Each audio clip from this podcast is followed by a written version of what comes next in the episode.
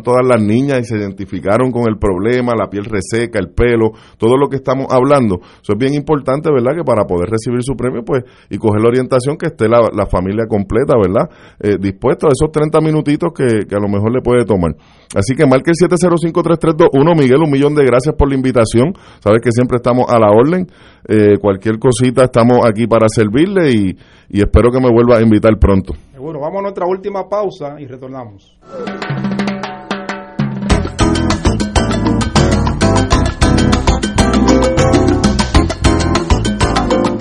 Mantenga su hogar limpio e higienizado con los sistemas de Ritelo de Puerto Rico. Nos especializamos en sistemas de purificación de agua y purificación de aire. Llame al 787-565-4183 para una demostración gratis en su hogar y reciba de regalo un mini purificador Purelo valorado en 189 dólares. Llame al 787-565-4183. Miguel Camacho de la compañía Ritelo de Puerto Rico. Bien, estamos de regreso en nuestro programa Ritelo Te Orienta, aquí con el señor Víctor Sánchez, gerente de la compañía Ritelo. Ritelo es una compañía como el Coquí, de aquí, ¿verdad? Eh, tiene más de 35 años llevando salud a todo este pueblo de Puerto Rico y más allá. Hay algo, Víctor, que nos gustaría, eh, ya cerrando el programa, eh, no dejar pasar por alto a nuestra audiencia y es que me han preguntado, ahora que está la pandemia, eh, muchas personas me han dicho, oye, háblame, y es verdad que eso, que si yo alcalinizo mi sangre, eso viene siendo como si fuera casi una vacuna. ¿Qué pasaría conmigo si mi sangre está alcalina? ¿Qué es eso de la alcalinidad? Ustedes tienen unos sistemas también alcalinos. Sí, sí, nosotros tenemos neutralizadores. Es bien diferente. Eh, mira, eh, esto de, de, vender agua alcalina se ha convertido en un negocio, ¿verdad? Y mis disculpas, eh, es no es mi pensamiento, sino en lo que he estudiado. No hay ningún estudio mundialmente que te certifique que tomar agua alcalina va a evitar todo lo que están vendiéndole a las personas. Tras de que se la están vendiendo sumamente cara y, y de la forma que tú alcalinizas el agua o lo llevas al nivel eh, no promedio, uno de los extremos, eh, se hace con piedra, un tipo de piedra, o sea que no es nada, nada costoso. ¿verdad? Pero algo, algo sí tengo que, mencionar rapidito, Miguel, y, es que eh, cada persona tiene un nivel de pH diferente eh, y no, si usted no tiene el sistema de usted comprometido, usted no debe de consumir un agua alcalina en un 10, un 11, un 12. Lo primero que tiene que hacer es preguntarse qué significa el pH. La mayoría de las personas me piden a mí, muchas personas me piden agua alcalina, pero no saben ni tan siquiera lo que están pidiendo. ¿Ok? El pH es la proporción de hidrógeno que hay en el agua. La fórmula del agua es hidrógeno, dos partes de oxígeno, ¿verdad? H2O. Si tú alteras esa proporción, entonces estás alterando el H2O. Okay. Si tú quieres alcalinizar tu cuerpo porque el fin de semana comiste alcapurria en piñones, comiste carne frita, pues entonces tú coges un vasito de agua limpia de y preferiblemente de nosotros, de Ritelo y Agua Azul, coge 7, 8 onzas de agua, le pones medio limoncito con una media cucharadita de bicarbonato de soda y tú vas a alcalinizar tu cuerpo. Pero usted no puede, usted debe tomar un agua que esté en el balance, ni ácida ni alcalina. 8.5 es lo ideal. Y yo he tenido personas que me han llamado que han, adquirido sistemas con que son alcalinos eh, y tiene efecto en la salud. Yo no voy a entrar en eso porque es un, un, eh, un tema bien delicado, ¿verdad? Pero si la realidad, yo exhorto a las personas que busquen en el Internet. Estamos en una área informativa, Miguel. Lo que usted quiera saber lo busca en el Internet hoy en día. 705-3321, 705-3321. Si no ha apuntado ese número, anótelo ahora que Miguel viene con grandes sorpresas, familia. Así que 705-3321. Gracias, audiencia. Muy buenas tardes para todos y hasta nuestro próximo programa. Bendiciones del cielo para cada uno.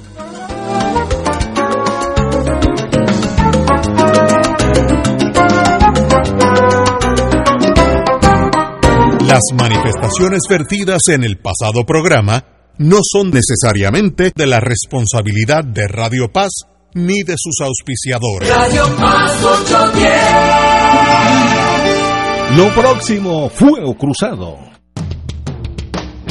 Todos los jueves Radio Paz y la Administración del Seguro Social te ofrecen un espacio informativo para orientarte y aclarar tus dudas sobre los derechos, requisitos y obligaciones para poder disfrutar de sus beneficios. Plantea tus preguntas por el 787-300-4982 y conoce antes que nadie los detalles concernientes a cambios y nuevas regulaciones, escuchando todo sobre Seguro Social con Víctor Rodríguez los jueves de 2 a 3 de la tarde por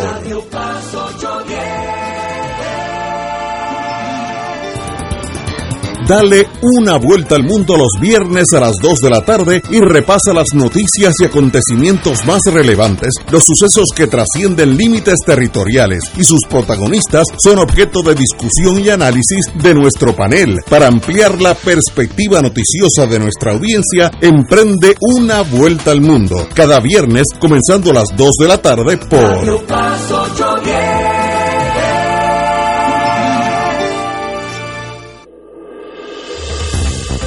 Aquí la llama se enciende cada tarde a las 5 porque escuchas Radio Paz 810 AM, WKBM San Juan y retransmite en diferido WOROFM Corozal San Juan, la Casa de Fuego Cruzado, el programa de más credibilidad en la radio puertorriqueña.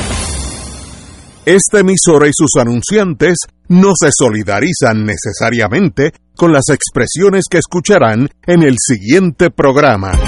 Son las 5 de la tarde, hora de escuchar Fuego Cruzado, el programa de más credibilidad en la radio puertorriqueña, en las voces de Ignacio Rivera y sus panelistas invitados con su discusión política dinámica e incisiva de los acontecimientos más importantes del momento. Fuego Cruzado comienza ahora. Muy buenas tardes, amigos y amigas de Fuego Cruzado. Estamos aquí un lunes, lunes di, allá en Italia. Qué bueno que estamos aquí. Hoy es, ¿qué día es? 8 de marzo, así que, oye, eh, febrero no, no dio ni gusto. Le pasamos por encima, lo aplastamos en la carretera. Así que ya estamos en febrero, en marzo.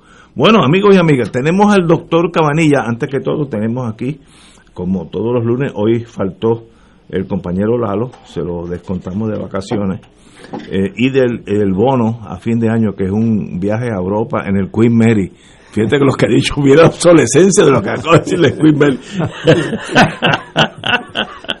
pero Lalo está en su mundo eh, educativo que no, no podía venir hoy, pero está aquí el compañero eh, Martín, muy buenas tardes. Saludos, saludos a ti, saludos al doctor Catalá y al público Radio Escucha. Y el doctor Catalá también con nosotros. Muy buenas tardes a todos. A las seis viene el, jefe de Desarrollo Económico, eh, Sidre, así que estará con nosotros de aquí a las seis, a, eso de las seis de la tarde. Bueno, vamos a empezar con lo importante. Doctor Camanilla, muy buenas tardes. Buenas tardes, buenas tardes a todos los panelistas y los radioescuchas. Bueno, en el fin de semana oí dos noticias de dos estados que como dirían en el campo hay que quiñarlo, darle cabeza con cabeza. Eso eh, cuando yo era chiquito es una cosa antimédica. Cuando había los nenes se portaban mal, los quiñaban. ¿Te acuerdas de esa? Hay que quiñarlo a Mississippi y a Texas. Los gobernadores dijeron que voten todo el mundo las mascarillas, que ahora es por ahí para abajo como todo fuera normal. Yo oí el, el gobernador de Mississippi dijo, la economía tiene que ser un baluarte y tenemos que corrernos algunos riesgos, pero ahí vamos, así que cero mascarilla. También lo dijo Texas. Pero el, el CDC eh, dice, cito, los vacunados contra el COVID pueden reunirse sin mascarilla según el CDC. Así que me tienen confundido. Eh, Cabanilla, comencemos por ahí. Bueno, este, lo que ha hecho el CDC es algo que lo debieron haber hecho hace mucho tiempo atrás lo que están realmente diciendo es que las personas que están completamente vacunadas, lo cual quiere decir es que ya han pasado dos semanas después de la segunda dosis, eh, que pueden congregarse sin el uso de mascarilla, lo cual es lógico, y lo, lo, que yo he estado haciendo también en el hospital, porque entre las personas, los médicos que estamos vacunados y eso, yo no me pongo la, mascarilla porque no hace sentido. Pero además lo extendieron eh, para las personas que que viven, digamos, en, una casa donde hay niños o, eh, que no han estado vacunados, pues también eh, puede uno estar eh, en presencia con ellos y, tener interacción con ellos sin ponerse la mascarilla, lo cual me parece muy lógico. La excepción sería si hay alguien que está en un alto riesgo de morir si le da COVID, me refiero a personas que son diabéticas, que son hipertensos, eh, que tienen lo que llamamos muchas comorbilidades, ¿no? incluyendo cáncer, etcétera, pues en ese caso pues todavía se recomienda que se use la mascarilla.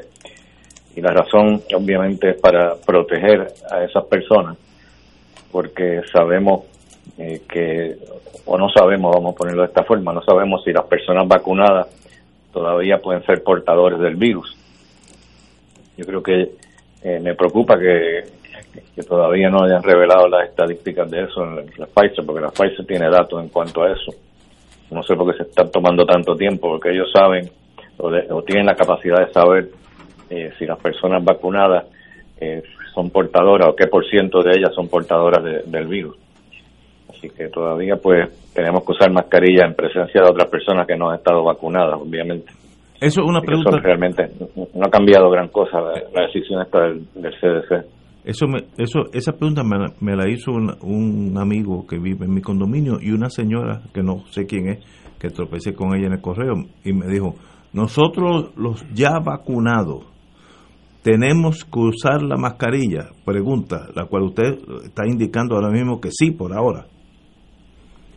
Sí, hasta que no se sepa, hasta que no se conozcan los datos de, de la Pfizer en cuanto a qué por ciento de las personas vacunadas pueden ser portadores del virus, pues tenemos que usar mascarilla.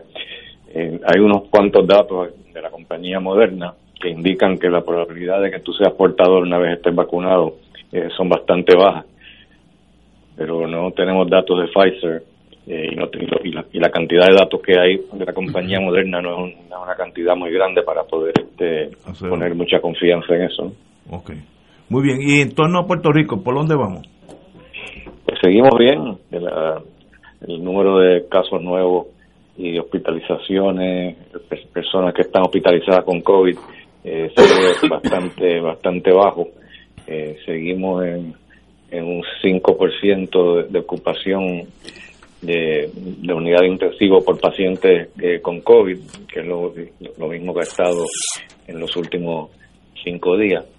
Eh, y también el número de pacientes eh, hospitalizados en camas generales pues está bastante baja.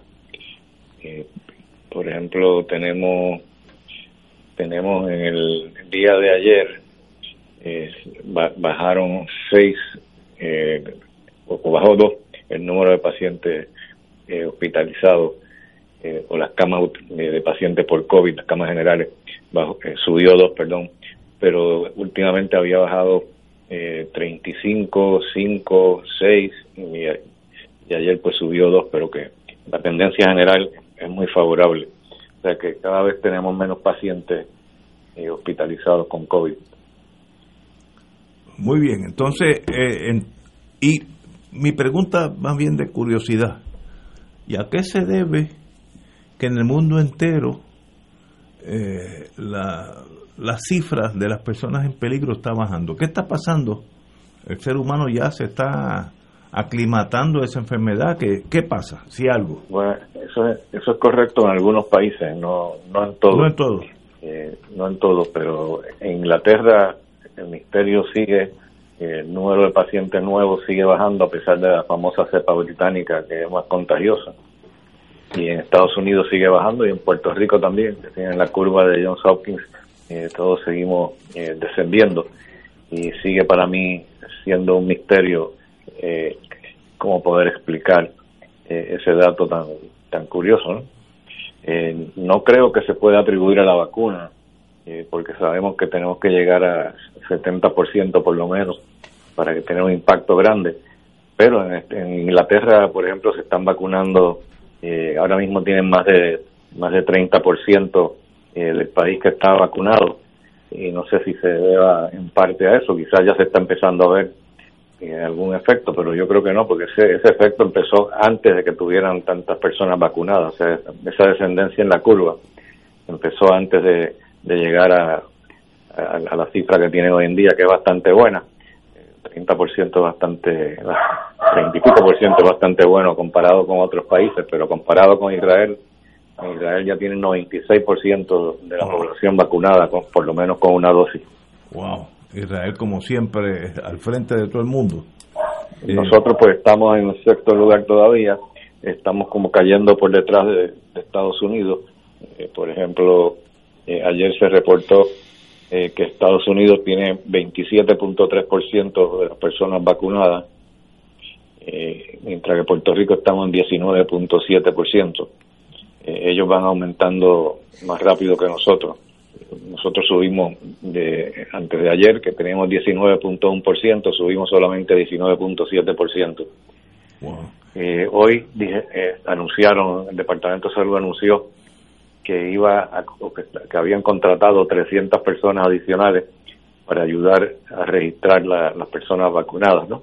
Que parece que ese, como he dicho anteriormente, el problema es mayormente eh, la no es que se estén vacunando las personas que están almacenando las vacunas y que no las están usando, es que las están usando, pero no están registrándolas, así que no aparecen en las cifras. Pero yo, digo, para mí lo importante es que se vacunen, lo, de las cifras es secundario para mí, ¿no? Bueno, no es totalmente secundario, porque los Estados Unidos pues están manteniendo un ojo en, todas las cifras, ¿no? Porque si ellos están mandando ah, un montón de vacunas, y no se está registrando que la están usando, pues entonces nos van a mandar menos. Veo, veo, Eso, eso sí que es importante. Eh, muy bien, eh, compañero. Martín. Sí, buenas tardes, doctor. Eh, un, saludo. Una pregunta. Cuando uno ve los números que tú normalmente señalas, ya sea la curva de Hopkins o los datos que salen diariamente en el New York Times, y, y, se habla del, del número de casos nuevos, yo me pregunto si, si siempre se, se, están midiendo China contra China, porque por ejemplo en Puerto Rico el gobierno nos dice de X número de casos confirmados, tales y más cuales casos eh, eh, sospechosos, tales y más cuales casos probables. ¿Cuál es el número que se utiliza para compararnos con Estados Unidos en la curva de Hopkins? ¿Los confirmados, los probables, los sospechosos, la suma de los tres? Bueno, yo no estoy seguro que es lo que ellos están reportando, pero debieran estar reportando los casos confirmados, que son los que están confirmados por prueba molecular, porque ese es el estándar. Claro. Porque los, eh, los, anticuerpos y eso puede, puede, puede engañarnos, ¿no? Eh, por ejemplo, especialmente ahora, que ya mucha gente se está vacunando, si se va y se hace una prueba de anticuerpo, especialmente si lo hace en contra de la proteína S, la prueba de anticuerpo va a dar positiva. No quiere decir que está infectado, sino que, que está vacunado. Así es que eh, habría que presumir, para darle el beneficio de la duda al gobierno, que cosa que siempre es peligrosa, eh, habría que presumir que la gente de Hopkins eh, se trata de asegurar que el número de casos nuevos que le llega de Nevada y de New Hampshire sea a base del mismo criterio de los que usan en, el caso de Puerto Rico, porque si no, la comparación no valdría mucho. Sí, tiene, toda la razón. Yo, yo imagino que ellos están eh, conscientes de eso y estarán registrando igual para todos los estados. Eh, y le hago una pregunta, doctor. El, el tema este de que se da la posibilidad de que eh, en efecto haya más gente vacunada en Puerto Rico de lo que reflejan los números, pero que los números no lo reflejan porque el record keeping, el trabajo de, de apuntar y el trabajo de, de, de, informar del papeleo está lento en Puerto Rico, que eso explicaría por qué hay una diferencia tan grande entre el número de vacunas que han traído y el número de vacunas que han puesto. Eh, me pregunto yo, ¿eso no parecería tener ningún problema técnico. O sea, no es que nos faltan premios Nobel. Eh, eh, parecería ser ese trámite de registrar las vacunas y de informarlas, parecería ser un trámite administrativo que no, no tiene mayor complejidad. Eh, hay, hay, ¿Hay alguna manera de atribuirle eso a algo que no sea negligencia del gobierno?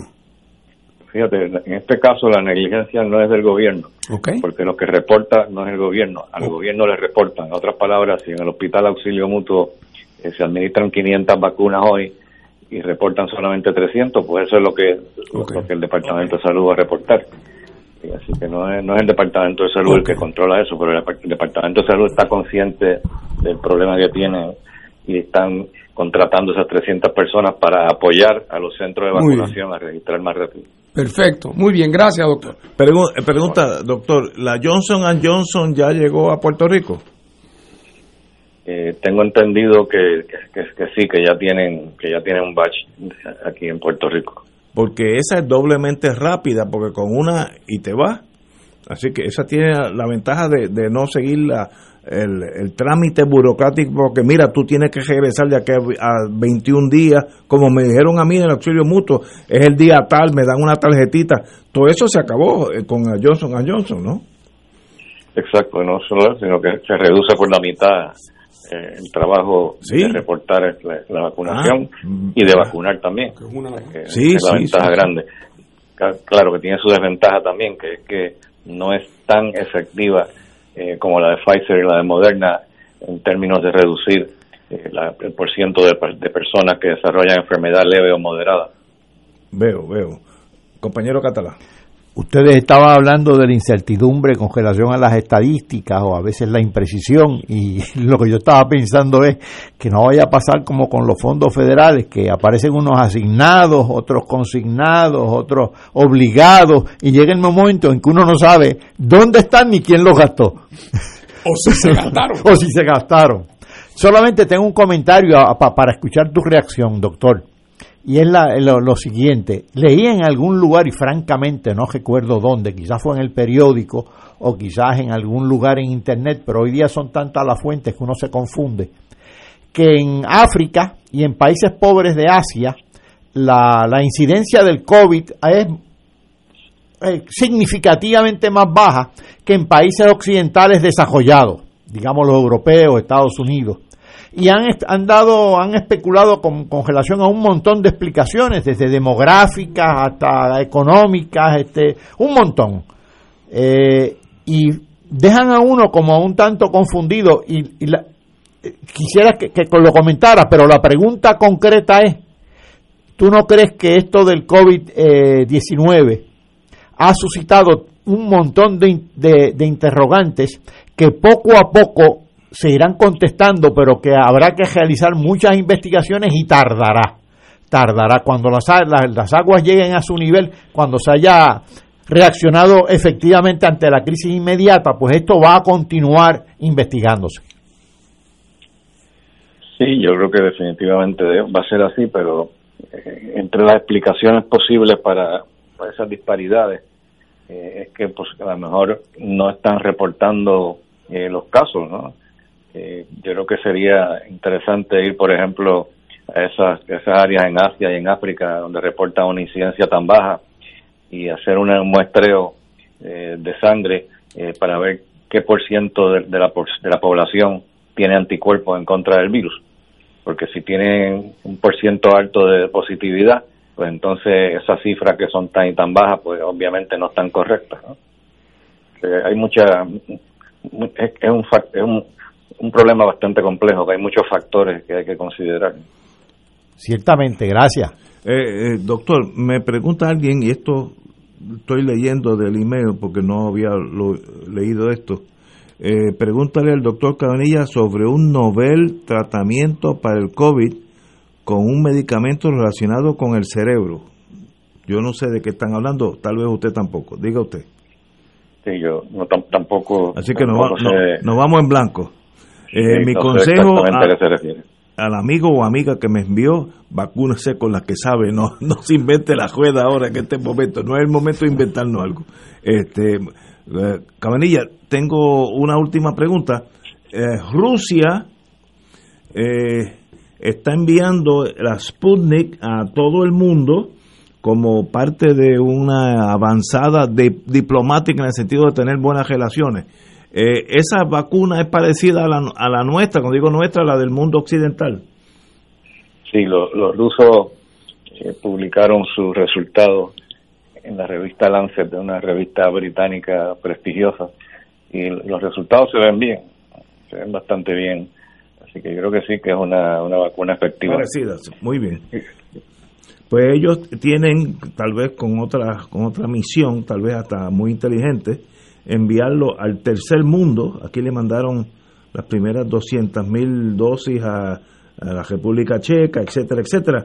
Eh, se puso también como un arma de, eh, de influencia en otras naciones, ¿no? Me imagino que sí. Ese es el mundo. los chinos ya lo han hecho. Los chinos se adelantaron a los rusos en eso y tienen un sitio inmenso eh, en algún punto en África, no me recuerdo dónde es, donde les llega, donde ellos mandan las vacunas y de ahí las distribuyen a los países. otros países subdesarrollados. Los que serían incapaces de hacer política con vacunas son los americanos, que sería solamente el desprendimiento humanitario su único motivo.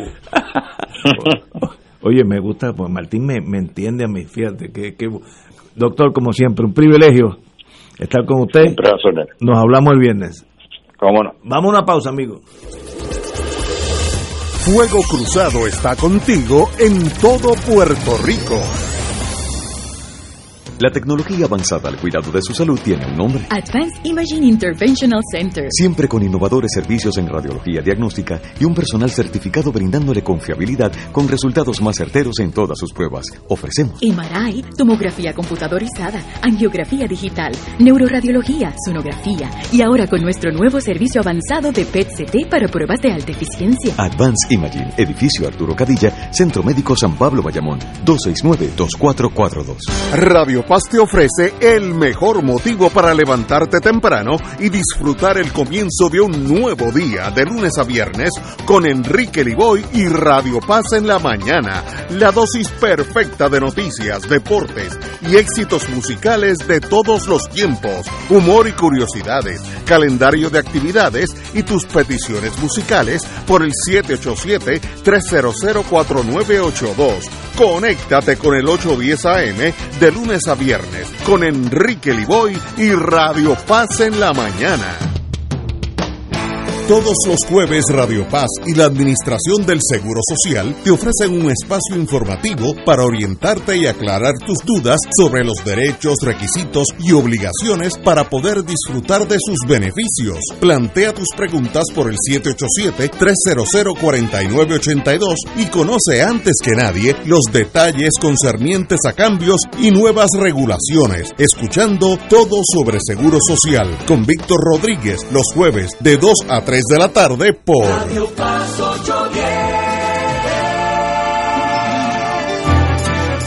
AESA, la pequeña gigante, te invita a sintonizar su espacio radial AESA Informa. Todos los jueves a las 4 de la tarde se estará ofreciendo información relevante a los pensionados y jubilados de Puerto Rico. Te esperamos a esa imparable, auspiciado por MMM Alianza. En Oro 92.5 FM, Radio Paz 810 y el Canal 13 estamos trabajando a tono con la emergencia que en estos momentos está viviendo Puerto Rico. Estamos ofreciendo nuestros servicios al máximo con el personal disponible según nos permitan las circunstancias. Si tiene un mensaje para ofrecer a sus asociados, clientes o personal, solo tiene que llamar al 787-349-7949. 787-552-0825 y nuestros empleados le comunicarán al personal de ventas para atender su necesidad. A nuestros clientes estén en comunicación con su ejecutivo o ejecutiva de ventas que continúan ofreciendo sus servicios como de costumbre. Recuerden los teléfonos 787-349-7949 y 787-552-0825. Y ahora continúa Fuego Cruzado.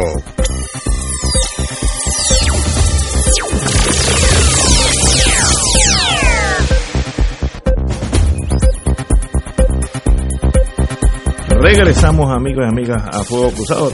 Tocamos un tema de refilón, pero hay que tocarlo aquí entre nosotros.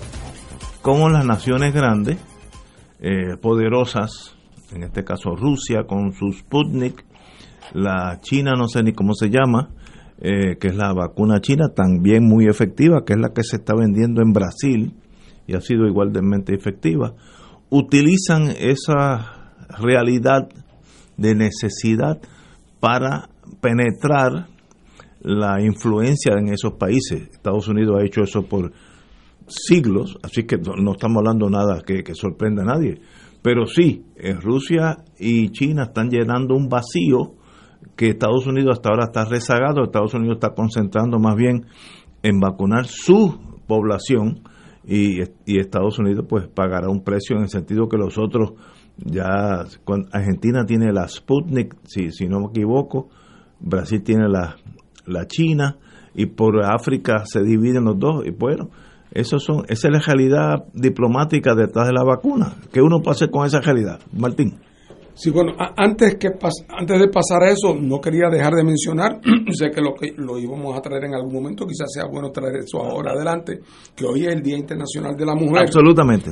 Y que obviamente eso no es un asunto de celebraciones, eso es un, día que para realmente, no solamente para conmemorar los esfuerzos de, de las mujeres y también varones, pero principalmente mujeres, que a lo largo del tiempo y en estos tiempos en que vivimos se han dado a la tarea de, luchar por la reivindicación de los derechos de las mujeres eh, en una lucha que ha tenido unos desarrollos espectaculares en los últimos 20 o 30 años. Eh, el, el, mundo que se vive hoy no se parece en nada al mundo, para no ir atrás, al mundo que existía cuando yo estaba en la universidad. O sea, es que son dos mundos distintos de, de, apertura de oportunidades reales. Y a veces uno, por insistir tanto en lo que falta, eh, a veces uno no, no aprecia con toda justicia también lo mucho que en efecto se ha caminado. No lo digo para que se baje la guardia, sino para reconocerlo. Eh, y, y, en, y, en este, y en este día, pues que sirve no, no solo para, para conmemorar y, y honrar a las personas que han sido tan dedicadas a esa causa, que después de todo la causa de la humanidad también, sino a lo que, pues a lo que falta, a lo que falta por hacer y a, rededicarse a, eso, a esos esfuerzos. Eh, eh, y, que en Puerto Rico tenemos una, una, una loma empinada por subir todavía eh, en esa área, pero que pero que qué bueno que esa que ese movimiento es poderoso y está, y está en marcha. Compañero Yo quisiera rendirle homenaje hoy en el Día Internacional de la Mujer a un hombre y a su esposa, que no era poca cosa, dichosa de paso, era Harriet Taylor, una gran feminista. Y es que ahora a todos nosotros se nos hace fácil apoyar las reivindicaciones de la mujer y qué bien que lo hacemos. Pero imagínense ustedes en esa sociedad patriarcal de mediados del siglo, del siglo XIX. Y en esa sociedad, John Stuart Mill, un economista, filósofo economista, que tiene grandes obras en economía, decía lo siguiente, y lo voy a citar, tenemos el derecho de afirmar que el hombre no ha podido adquirir acerca de la mujer tal, tal cual fue o tal cual es, dejando aparte lo que podrá ser más que un conocimiento sobradamente incompleto y superficial, y que no adquirirá otro más profundo mientras las mismas mujeres no hayan dicho todo lo que hoy se callan. Termina la cita, pero añade Stuart Mill.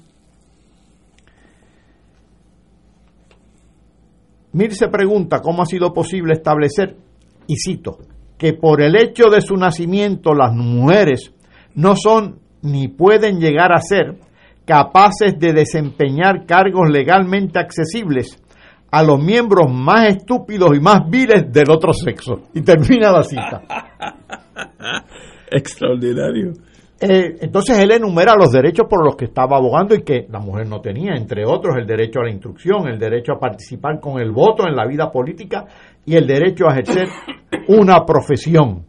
Es decir, como decía Fernando, de allá a acá se ha caminado mucho. Debo decir que Stuart Mill estaba casado con Harriet Taylor, una reconocida feminista, antes de casarse con Stuart Mill, durante y claro, eh, Stuart Mill queda viudo, así que ella muere siendo esposa de él.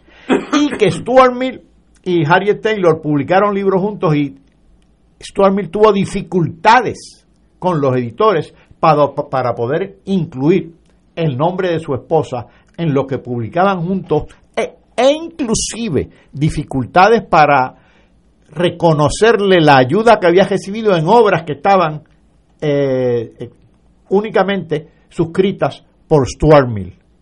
Pues del siglo XIX al día de hoy hemos avanzado mucho y debemos seguir avanzando.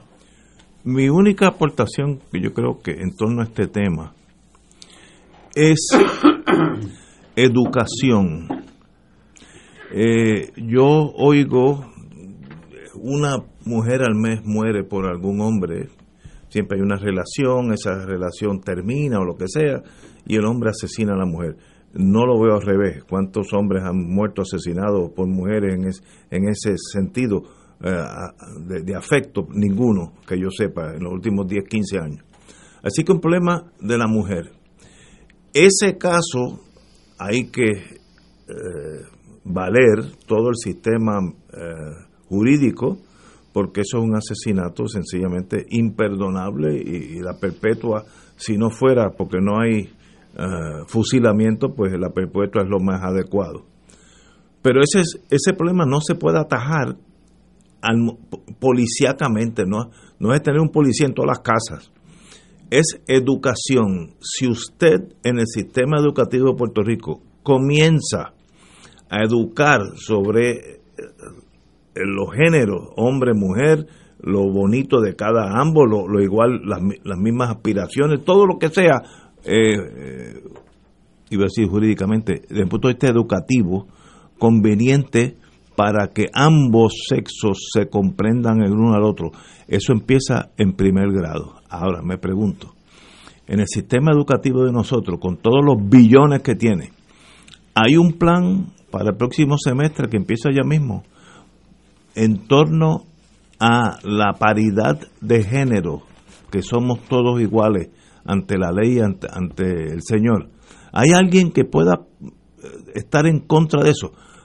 A que apuesto que no hay absolutamente nada, nada que decir, ni un cursito, y eso se aprende, se, se aprende desde primer grado. Si hay un curso, que aquí hay gente que estoy seguro que pueden redactar unos cursos eh, remediativos en torno a este, esta problemática social, nos evitamos que a los 20, 30 años unos estén matando a otros. Ya es muy tarde. E, ese problema es educativo y empieza en primer grado. Ahora, para desgracia de Puerto Rico, estoy seguro que educación no tiene la más mínima idea de cómo se, cómo se enfrenta a esa realidad, a que, a que no están enseñando nada. Bueno, eh, tenemos que ir a una pausa, amigo. Fuego Cruzado está contigo en todo Puerto Rico. Este es un mensaje del sistema de alerta de emergencia. El jueves 11 de marzo, las emisoras de radio, televisión y sistemas de cable y satélite de Puerto Rico estarán participando en el simulacro de alerta Tsunami Caribe Wave 2021. Si usted escucha la señal de alerta o sirenas ese día alrededor de las 10 de la mañana, no olvide que se trata de una prueba. Recuerde, el sistema de alerta de emergencia es su fuente oficial de información cuando surgen posibles situaciones de peligro para la población. Los rotarios se preguntan antes de actuar, ¿es la verdad? ¿Es equitativo para todos los interesados? ¿Creará buena voluntad y mejores amistades? ¿Será beneficioso para todos los interesados? Mensaje del Club Rotario de Río Piedras. Buenos días familia. Es la casa a la que siempre puedes llegar sin invitación. A las 10 de la mañana, Judith Felicie es tu anfitriona para conversar sobre medicina, psiquiatría de niños y adolescentes, artes, derecho, valores y fe. Todos los días por Radio Paz 810 AM. Buenos días familia. Donde una conversación parece demasiado corta. Buenos días familia. De lunes a viernes por Radio Paz 810 AM. Fuego Cruzado, el programa de más credibilidad en la radio puertorriqueña, es ahora la tribuna abierta de análisis noticioso, con diversas perspectivas que exploran el trasfondo de lo que acontece a diario y cómo nos afecta. Escucha Ignacio Rivera y sus panelistas invitados de lunes a viernes en Fuego Cruzado en transmisión diferida a las 10 de la noche por Oro 92.5 FM. Y ahora continúa Fuego Cruzado.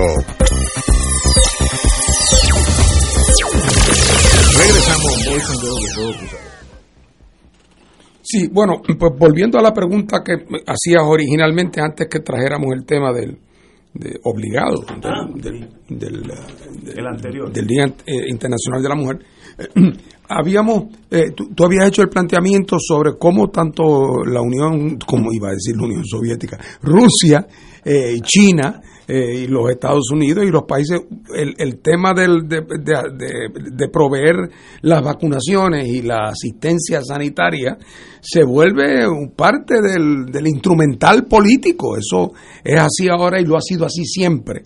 Eh, y, y, eso eso no es ni bueno ni malo, por así decirlo. Es que eso, es así, eh, porque después de todo es otra manera de asistencia y es otro instrumento que el que tiene utiliza para tratar de, sacarle partido. Eh, y, lo hacen eh, con motivaciones de naturaleza geopolítica porque es casi inevitable que así sea.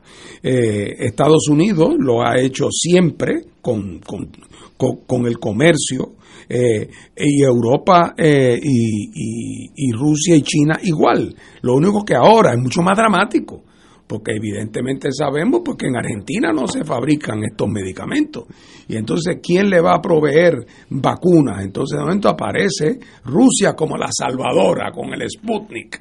Eh, bueno, pues es una manera que tiene Putin de llegarse buena voluntad. Claro, cuando uno saca la lupa y hace la pregunta cuántas realmente han llegado, pues nos damos cuenta que, había mucha planta y poca luz. Eh, ¿Por qué? Porque Putin también como político no puede abrirse a la acusación de que acá en Minsk la gente no tiene vacuna y Putin la anda regalando por Argentina.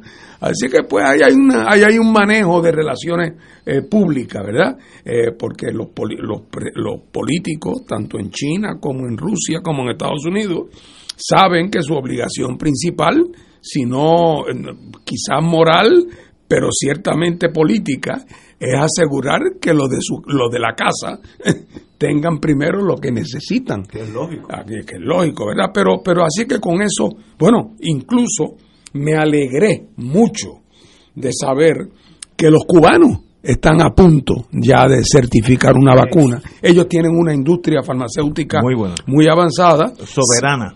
70% de las vacunas corrientes que se ponen los niños en todas partes del mundo, incluyendo en Cuba, 70% de esas vacunas que se ponen en Cuba se hacen en Cuba. O sea, ellos tienen una industria farmacéutica desarrollada y se han metido en este tema y aparentemente va muy bien. Y no me extrañó nada eh, eh, saber que ahora ellos van, una vez que ya esté certificada para su uso la vacuna, que creo que estamos a cuestión de semanas, van a utilizarla también como parte de la promoción para revivir el turismo en, en Cuba. Venga a Cuba donde tendrá sol y playa cultura, gastronomía, qué sé yo qué, qué sé yo cuánto, y además aprovecha y se vacuna. Bueno, pues naturalmente que eso es una ventaja comparativa importantísima y, un producto hecho en el país y un país que tiene que depende tanto del turismo como, como Cuba ha llegado a depender en los últimos años. Así que me alegre mucho, pero es inevitable que teniendo un bien codiciado por todo el mundo y necesitado, que los gobiernos del mundo lo, lo utilicen para mejorar su imagen y para fortalecer eh, sus alianzas. En el, en el mundo pasado de inteligencia, los Estados Unidos sido un esfuerzo bastante serio de invitar, en el caso que me voy a hablar ahora, los pilotos de la aviación naval del mundo entero, Brasil, Argentina, etcétera, etcétera. Tanto así que en las Malvinas los pilotos que bombardearon los aviones, eh, los, barcos ingleses, habían sido muchos entrenados en Estados Unidos. ¿Y por qué es eso? Pues mire, eso es bien importante. Primero, entrenar a un piloto, si yo cojo un piloto argentino y lo llevo a Pensacola, Florida, y allí lo, lo, refino, le enseño las últimas técnicas, eso no cuesta gran cosa. Pero hago una amistad, primero, y segundo, me fijo porque en ese mundo, en la barra, cuando vayamos los pilotos, sabe cómo son y se van a dar cuatro palos, hay oficiales de inteligencia de la Fuerza Aérea que van a decir, mira, el tal este Fernando Martín es un piloto totalmente pro Estados Unidos, pero hay un Ignacio, muchachos, esos señores, y pues para la próxima clase van a invitar a Fernando Martín a otro curso más avanzado. O sea, eso es el mundo de inteligencia. Así se usa para la infantería, para los tanques, los rifles, todo. La vacuna es otro instrumento más de tu regar, como dice, spread the faith, eh, regar por el mundo las cosas que te benefician a ti. Eso no es ni bueno ni malo, es que it is what it is. pero mira, perdóname, no quiero robarle el turno a Paco, pero la nota al calce que quiero poner es la siguiente.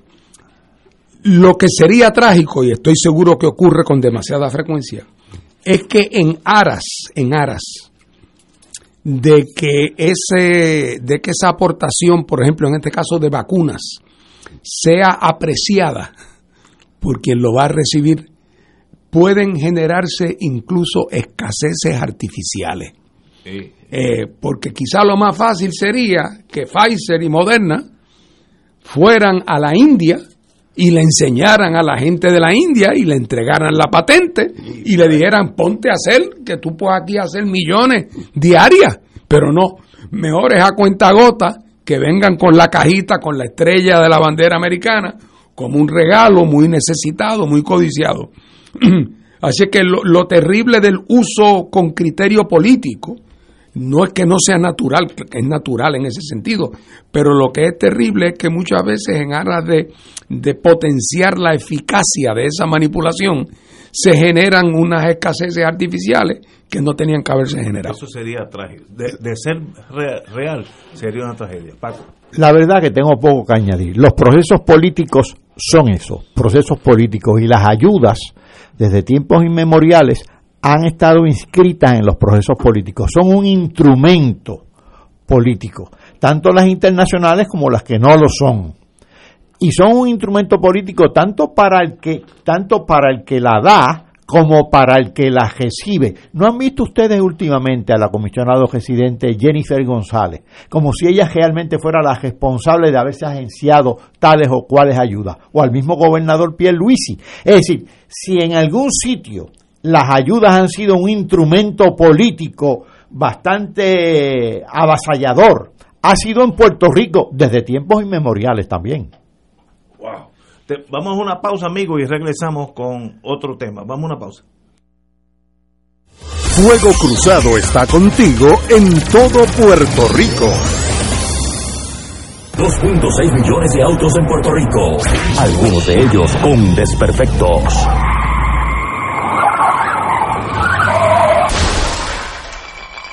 Autocontrol. Tu carro. Tu carro. Tu mundo. Lunes a viernes a las 11 de la mañana por Radio Paz 810 AM. El Consejo de Acción Social Arquidiocesano, CASA, presenta su programa radial Casa de Todos, difundiendo el mensaje de la doctrina social de la Iglesia cada martes de 2 a 3 de la tarde por Radio Paz 810 AM. Conoce este instrumento que utiliza los valores y principios del Evangelio para analizar nuestra actualidad social, velando por la dignidad del ser humano. Casa de Todos, martes de 2 a 3 de la tarde por Radio Paz 810 AM. Cómprame un sistema solar y escúchame aquí en Radio Paz. Todos los viernes a las 4 y 30 de la tarde te espero para que me cuentes tus inquietudes acerca de placas solares con baterías. Comunícate conmigo, soy Luis Enrique, al 787-536-7938 de Solar Store. Cómprame un sistema solar. En Radio Paz 810 AM agradecemos las contribuciones de nuestros oyentes recibidas a través de ATH Móvil durante esta larga cuarentena, que nos ha permitido mantenernos en el aire a pesar de la difícil situación económica que nos ha golpeado duramente. Permanecemos a flote, pero cada vez es más cuesta arriba la misión de seguir operando este ministerio radial al servicio de nuestros hermanos en la fe y nuestra iglesia. Ahora más que nunca necesitamos de tu solidaridad. Entrando a la aplicación ATH móvil de la siguiente manera. Paso número uno, marca Pay Business. Paso 2, busca Radio Paz 810. Número 3, escribe la cantidad del donativo. Y número 4, presiona enviar. Muchas gracias por tu ayuda y mil bendiciones ahora y siempre.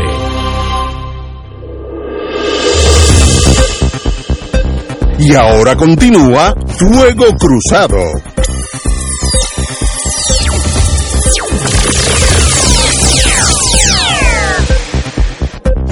Amigos y amigas, tenemos en la línea el amigo eh, Joaquín Villamil.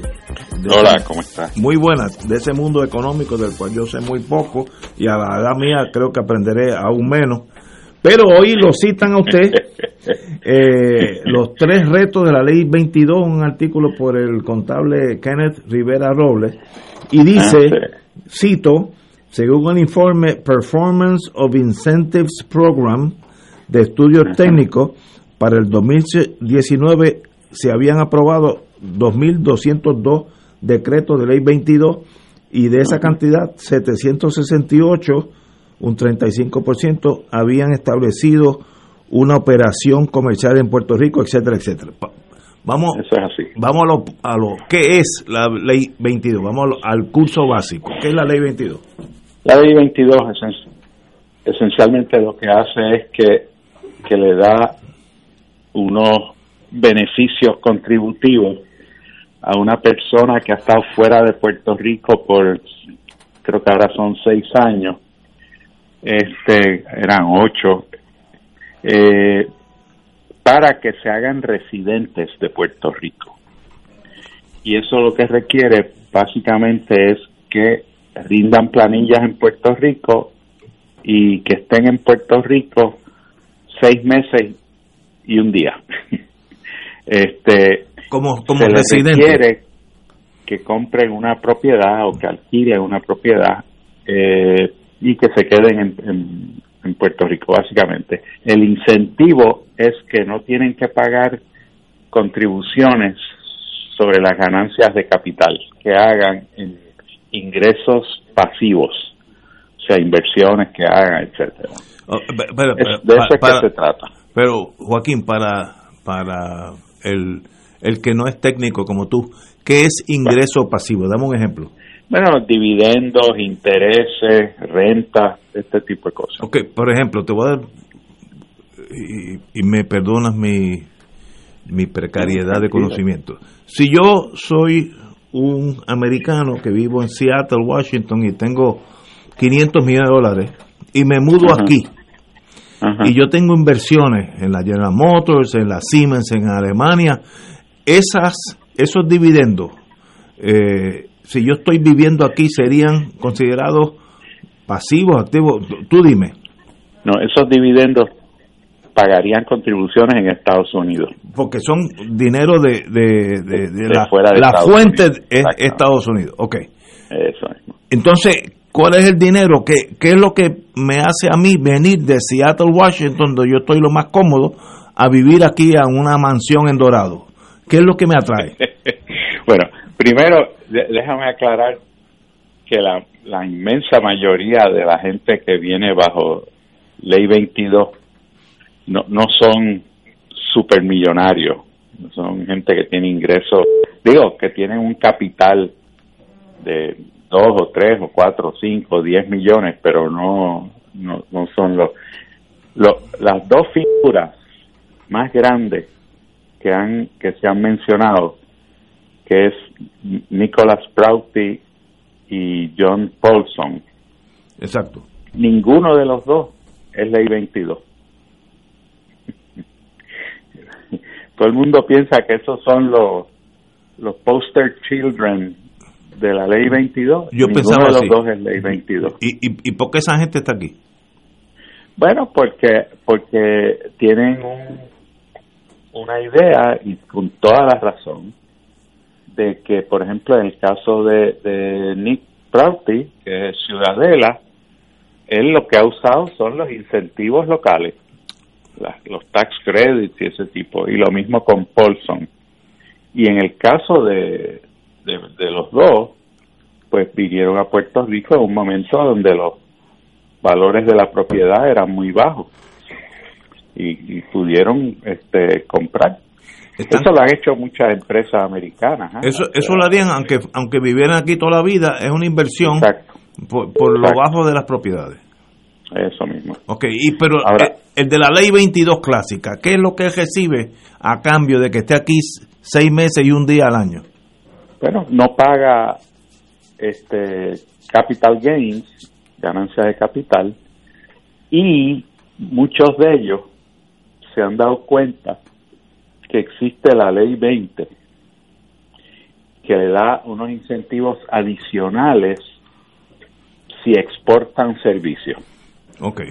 Por ejemplo, un señor viene a Puerto Rico, monta un banco, se da cuenta que si él establece una entidad para darle eh, servicios de back office a su banco en otro estado, este, lo que ese banco le paga es, tiene paga 4% de contribución. Ahí sí que hay un gap, sigue. Por eso es que Price Waterhouse tiene una operación de back office muy grande en Puerto Rico. Esa es ley 20, ley 20. Que la gente las confunde. La ley 2022, no, la ley 20 es una cosa, la ley 22 es otra. Muy bien, eh, compañero catalán, usted sabe, por lo menos conoce el lenguaje de, de Joaquín Villamil, así que háblense ustedes y, nosotros escuchamos. Bueno, no, yo me, referiría, fíjate, directamente al artículo porque hay tres argumentos eh, críticos para la ley 22, que no realmente para mí, más que críticos a la ley 22, sería críticos a la ley de exención contributiva, a la que fuera. Una, la que fuera. La que fuera. Una es la percepción pública, que no es justo, porque esta gente tiene unos beneficios que yo no tengo. Esa, ese argumento es desde la década del 50. Sí. Y, y, realmente tiene una base, y es que cuando hay exenciones contributivas y unos las gozan y otros no, el que el, el, la vocación para cumplir con el fisco pues se, se degrada un tanto eh, hay una gran, un gran incentivo para la evasión de parte de los locales, ¿no? De parte de los nacionales. seguro. Y ese argumento yo creo que lo podríamos extender a, no para la ley 22, sino para el concepto de exención contributiva. El otro es el impacto económico, que es el costo, que en este caso pues citan la, la el, el, estudio del 2017 de Hacienda, pero el costo de la ley 22 es mínimo comparado con lo de las corporaciones foráneas controladas, ¿no? Exacto. Y el otro es el incumplimiento, es decir, que se nos pasen de listo los que tienen exenciones contributivas. Es decir, que, y de esos, recuerdo las 936 y, ahora las corporaciones foráneas controladas, los, llamados precios de transferencia, que declaren aquí ingresos que han generado en otro lugar para beneficiarse de, la, de esos dispositivos. Esos tres argumentos tienen cierta validez, pero a mi juicio aplican a todas las exenciones.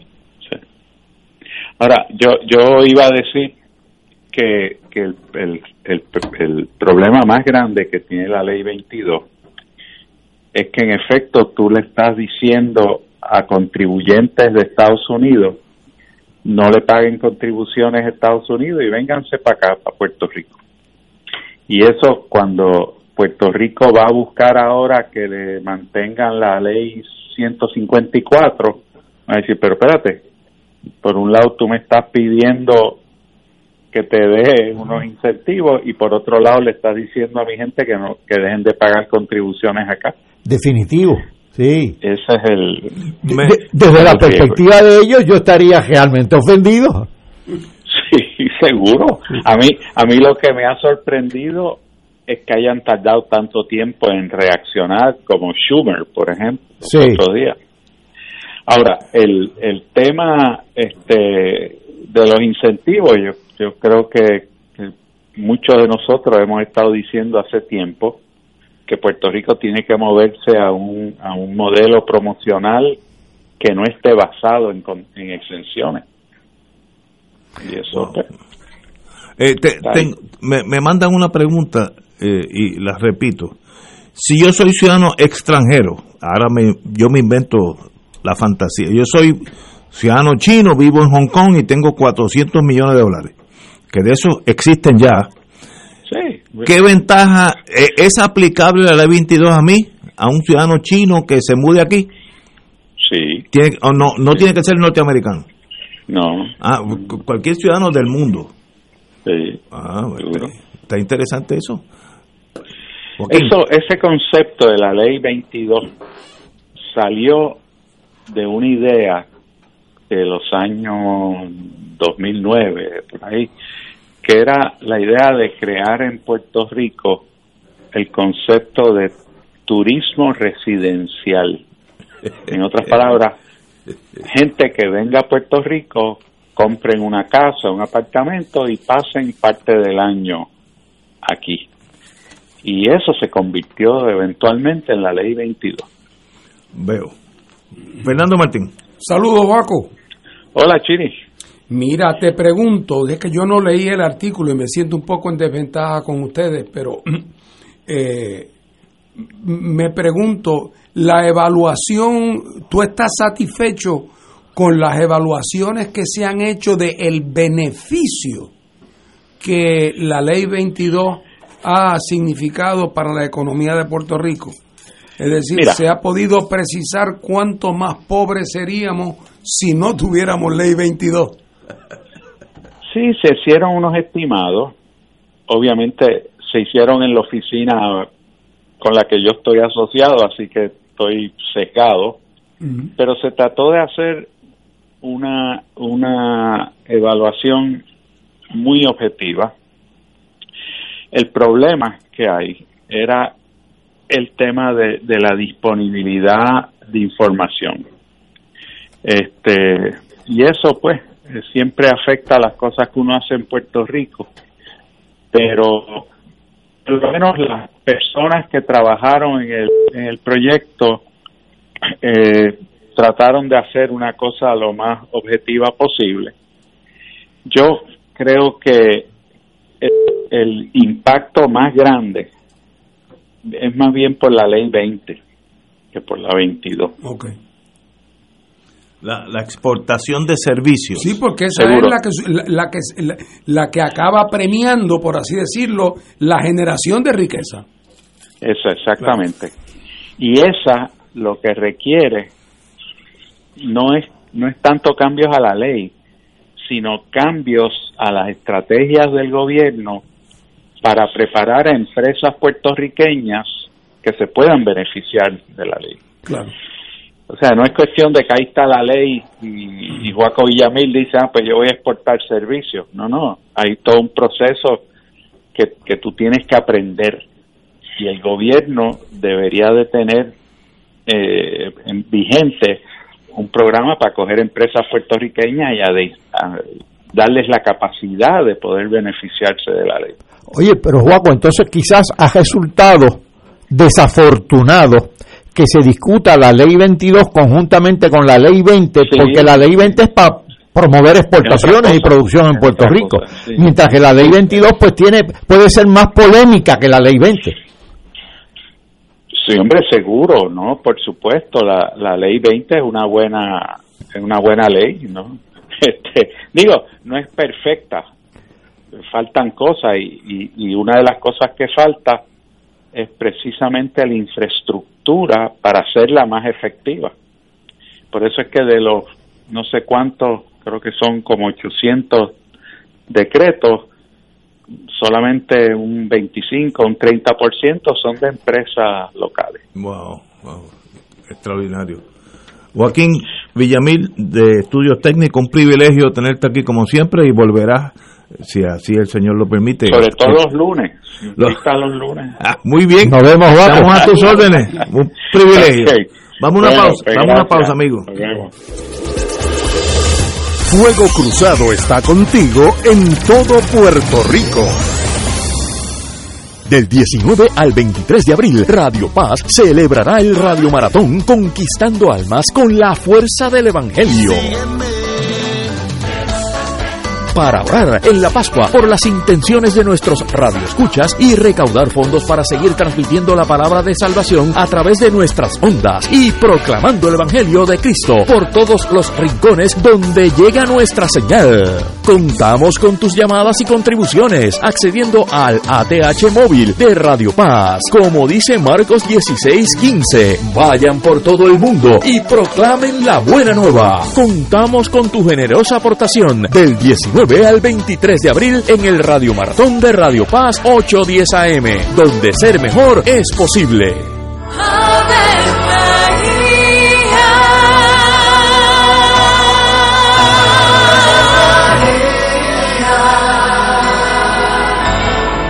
El ángel del Señor anunció a María. Y ella concibió por obra del Espíritu Santo. Dios te salve María, llena eres de gracia, el Señor es contigo. Bendita tú eres entre todas las mujeres, y bendito es el fruto de tu vientre Jesús. Santa María, Madre de Dios, ruega por nosotros pecadores, ahora y en la hora de nuestra muerte. Amén. He aquí la esclava del Señor. Hágase en mí según tu palabra. Dios te salve María, llena eres de gracia, el Señor es contigo. Bendita tú eres entre todas las mujeres, y bendito es el fruto de tu vientre Jesús. Santa María, Madre de Dios, ruega por nosotros pecadores, ahora y en la hora de nuestra muerte. Amén. Y el Verbo se hizo carne. Y habitó entre nosotros. Dios te salve María, llena eres de gracia, el Señor es contigo.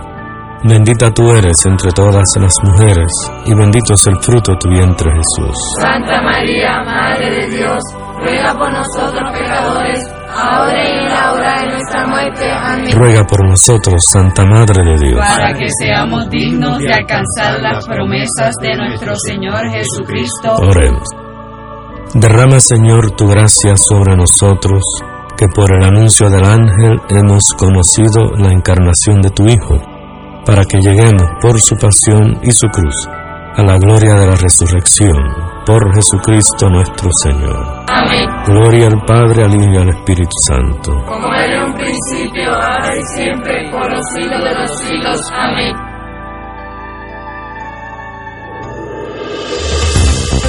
Aquí la llama se enciende cada tarde a las 5 porque escuchas Radio Paz 810 AM, WKBM San Juan y retransmite en diferido WOROFM Corozal San Juan, la Casa de Fuego Cruzado, el programa de más credibilidad en la radio puertorriqueña.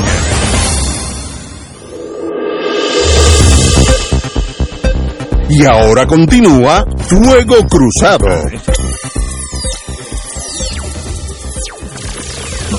No, estamos esperando una llamada de Caribe, Caribe Wave.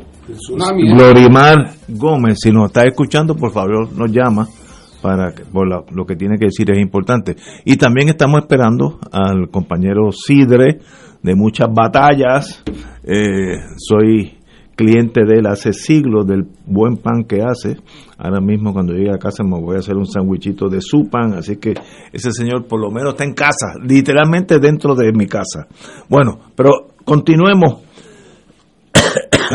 Hay a veces los seres humanos tenemos y, yo soy un maestro en eso. Explicarnos incorrectamente.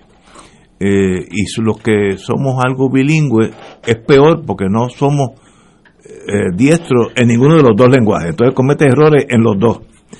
Ahí, eh, en el vocero de hoy, el José Vargas Vidot, senador independiente, dice que será neutral en las vistas sobre terapias de conversión. Eso no es lo que él quiso decir. Yo entendí cuando lo leí que a él le importa un pepino una cosa o la otra. No, no. Él lo que está diciendo que va a oír a todas las partes, sean de derecha o de izquierda, eh, y entonces pues el- la legislación esa continuará. Pero se expresa incorrectamente porque uno no puede ser neutral ante la tortura, eh, el despotismo eh, uno no puede ser neutral en torno a enfermedades, ¿sabe? Uno tiene que estar parcializado.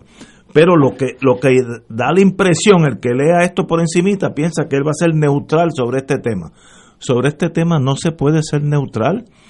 Es una cosa medieval de lo que yo le puedo decir a ustedes. Yo, sinceramente, no sabía que eso existía. Yo nunca había oído eso en mi vida hasta que hace seis meses que salió esa cosa que eh, hay unos médicos o psicólogos o lo que sean que torturan a los, a los jóvenes para por su apreciación o, enfoque sexual, cosas que no pude creer, pero es verdad. Así que esta legislación, yo estoy seguro que lo que él quiso decir, que va a seguir la, el protocolo legal ante de procedimiento ante las vistas, pero yo sé cómo él piensa porque lo conozco. El preside, el preside las vistas porque es presidente de esa comisión y lo que quizás quiso decir es que las va a dirigir con ecuanimidad, como se debe, como se deben dirigir todas. Eso es lo que quiso Esa aclaración, eh, si, si fuéramos más ecuánimes todos, no se debería tener que hacer. Pero como hay tantas pasiones en tantos temas, pues a veces hay que hacerlas. Pero lo que quiso decir es que va a dirigir, va a conducir los trabajos con ecuanimidad. Y ahí yo no tengo lado, hay un lado nada más. La justicia y, el buen vivir. ¿Cómo es posible que eso exista en Puerto Rico? Eso me da la impresión del siglo XIII, en las Inquisiciones, por allá abajo. Este, yo no puedo entender eso, de verdad, no puedo entender eso. ¿Cómo es que padres someten a sus hijos a estas torturas, que eso es lo que son? Tengo un amigo psiquiatra que me ha dicho, mira, eso es básicamente dolor para que cambies de parecer. No entiendo eso y no sé ni por qué debe ir digo, estoy seguro que esa ley debe pasar unánimemente, pero a menos que el lunatic fringe, como diríamos ya en Estados Unidos, siempre hay uno o dos que se rajen. Compañero Martín. Bueno, yo, no conozco la ley, y, pero todo lo que puedo, esto es un tema que va, a ser un tema muy discutido por razones equivocadas. Eh, y va a ser discutido porque va a haber quien va a insistir que el que el Estado intervenga en a qué tipo de tratamiento u orientación eh, o educación eh, pueden estar, pueden llevar a sus hijos, que eso está eh, es algo malo porque el Estado se está metiendo en la libertad religiosa de los padres. Ese es el argumento. Este es el argumento, sí. Claro. Si de lo que se trata es de llevar al nene o a la nena para que hable con el pastor un rato y el pastor le dé un consejo espiritual, pues claro que eso está dentro del ámbito de la libertad religiosa y de la libertad de los padres. Pero no me pasen gato por liebre. Eso es una cosa. Es una conversación, una charla, una orientación. Eh, y otra cosa es, como tú dices, un procedimiento sistemático, organizado, diseñado para tratar de alterar la voluntad de una persona sin que haya la más mínima evidencia científica de que tal tratamiento puede tener ningún efecto positivo. Entonces, cuando se habla de terapia de conversión, lo primero que tenemos que hablar es de qué es que estamos hablando. Otra vez. Si es mandarle un panfletito de tres páginas para que lo lea, diciendo lo bueno que es que cada cual tenga la misma orientación sexual del sexo con que nació, bueno, pues eso está dentro de la libertad de expresión, no faltaba más, independientemente de que uno esté o no de acuerdo con el contenido. Pero otra cosa es tratar de vender la idea de que hay unos tratamientos que hacen que la gente altere su orientación sexual, la que fuera, eh, porque, es, porque no hay ninguna evidencia de que eso sea así. Y por lo tanto, el que un padre obligue a un menor o induzca a un menor de edad, que es su hijo, a que entre en esa, en esa trituradora, eh, es un acto anticientífico y contrario al interés del menor. Eh, así es que hay que precisar, pero como estos son temas en el cual todo el mundo se raja la vestidura y vienen entonces el gran tema de que me están obligando, eh, están interfiriendo con, con que yo eh, críe a mi hijo con la orientación religiosa y con los valores que yo crea. eso es una exageración ni una distorsión grotesca de lo que se trata aquí. así es que hay que tener el proyecto en la mano para ver de qué de lo que se trata.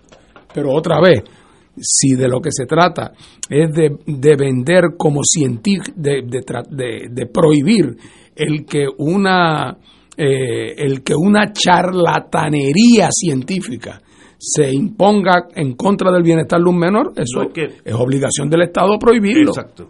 Compañero Catalán. Yo francamente sobre el tema creo que está agotado, no tengo nada que añadir. Muy bien.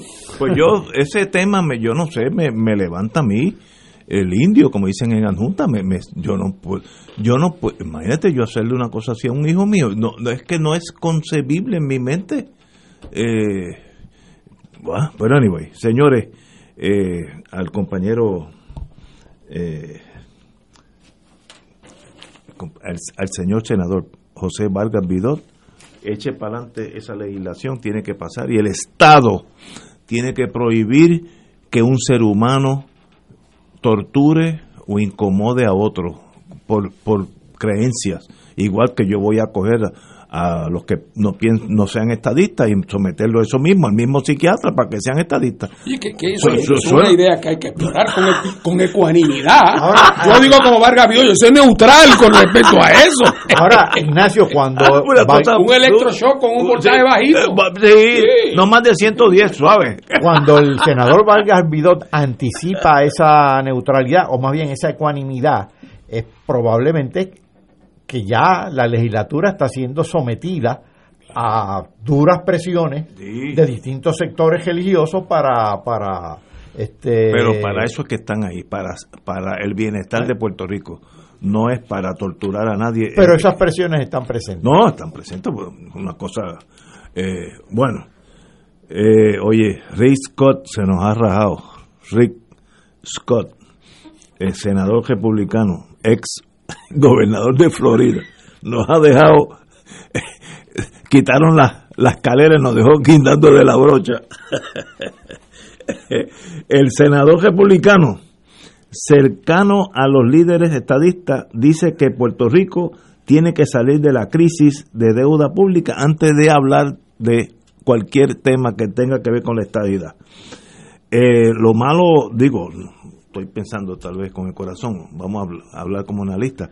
Rich Scott era un republicano de los pocos que eran pro estadistas puertorriqueños, buscó el voto hispano en Florida con esa con esa bandera de Puerto Rico, eh, ganó, eh, así que ya es senador, y ahora dice, espérate, espérate, en torno a la estadidad vamos a cogerlo suave porque no hay, digo, dice lo obvio, porque tampoco es que esté este señor sea un lunático.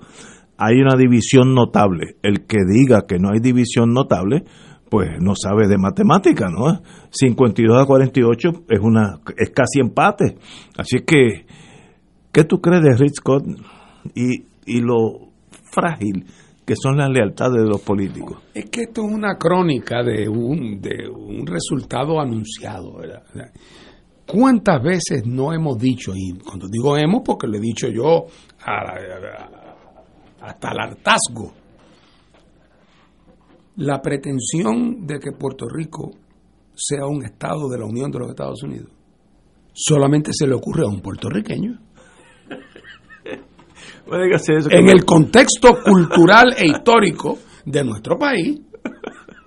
Pero tú le dices, o sea, cuando, o sea, e, es que los americanos, lo hemos dicho siempre, cuando los americanos no quieren parecer monstruos, no quieren parecer que son gente que discrimina, no quiere y mucho menos en estos días que vivimos, no quieren aparecer como que tienen una inclinación antilatina o, o no, no, así es que para pero para todo hay argumentos y los hemos visto tan preconizados.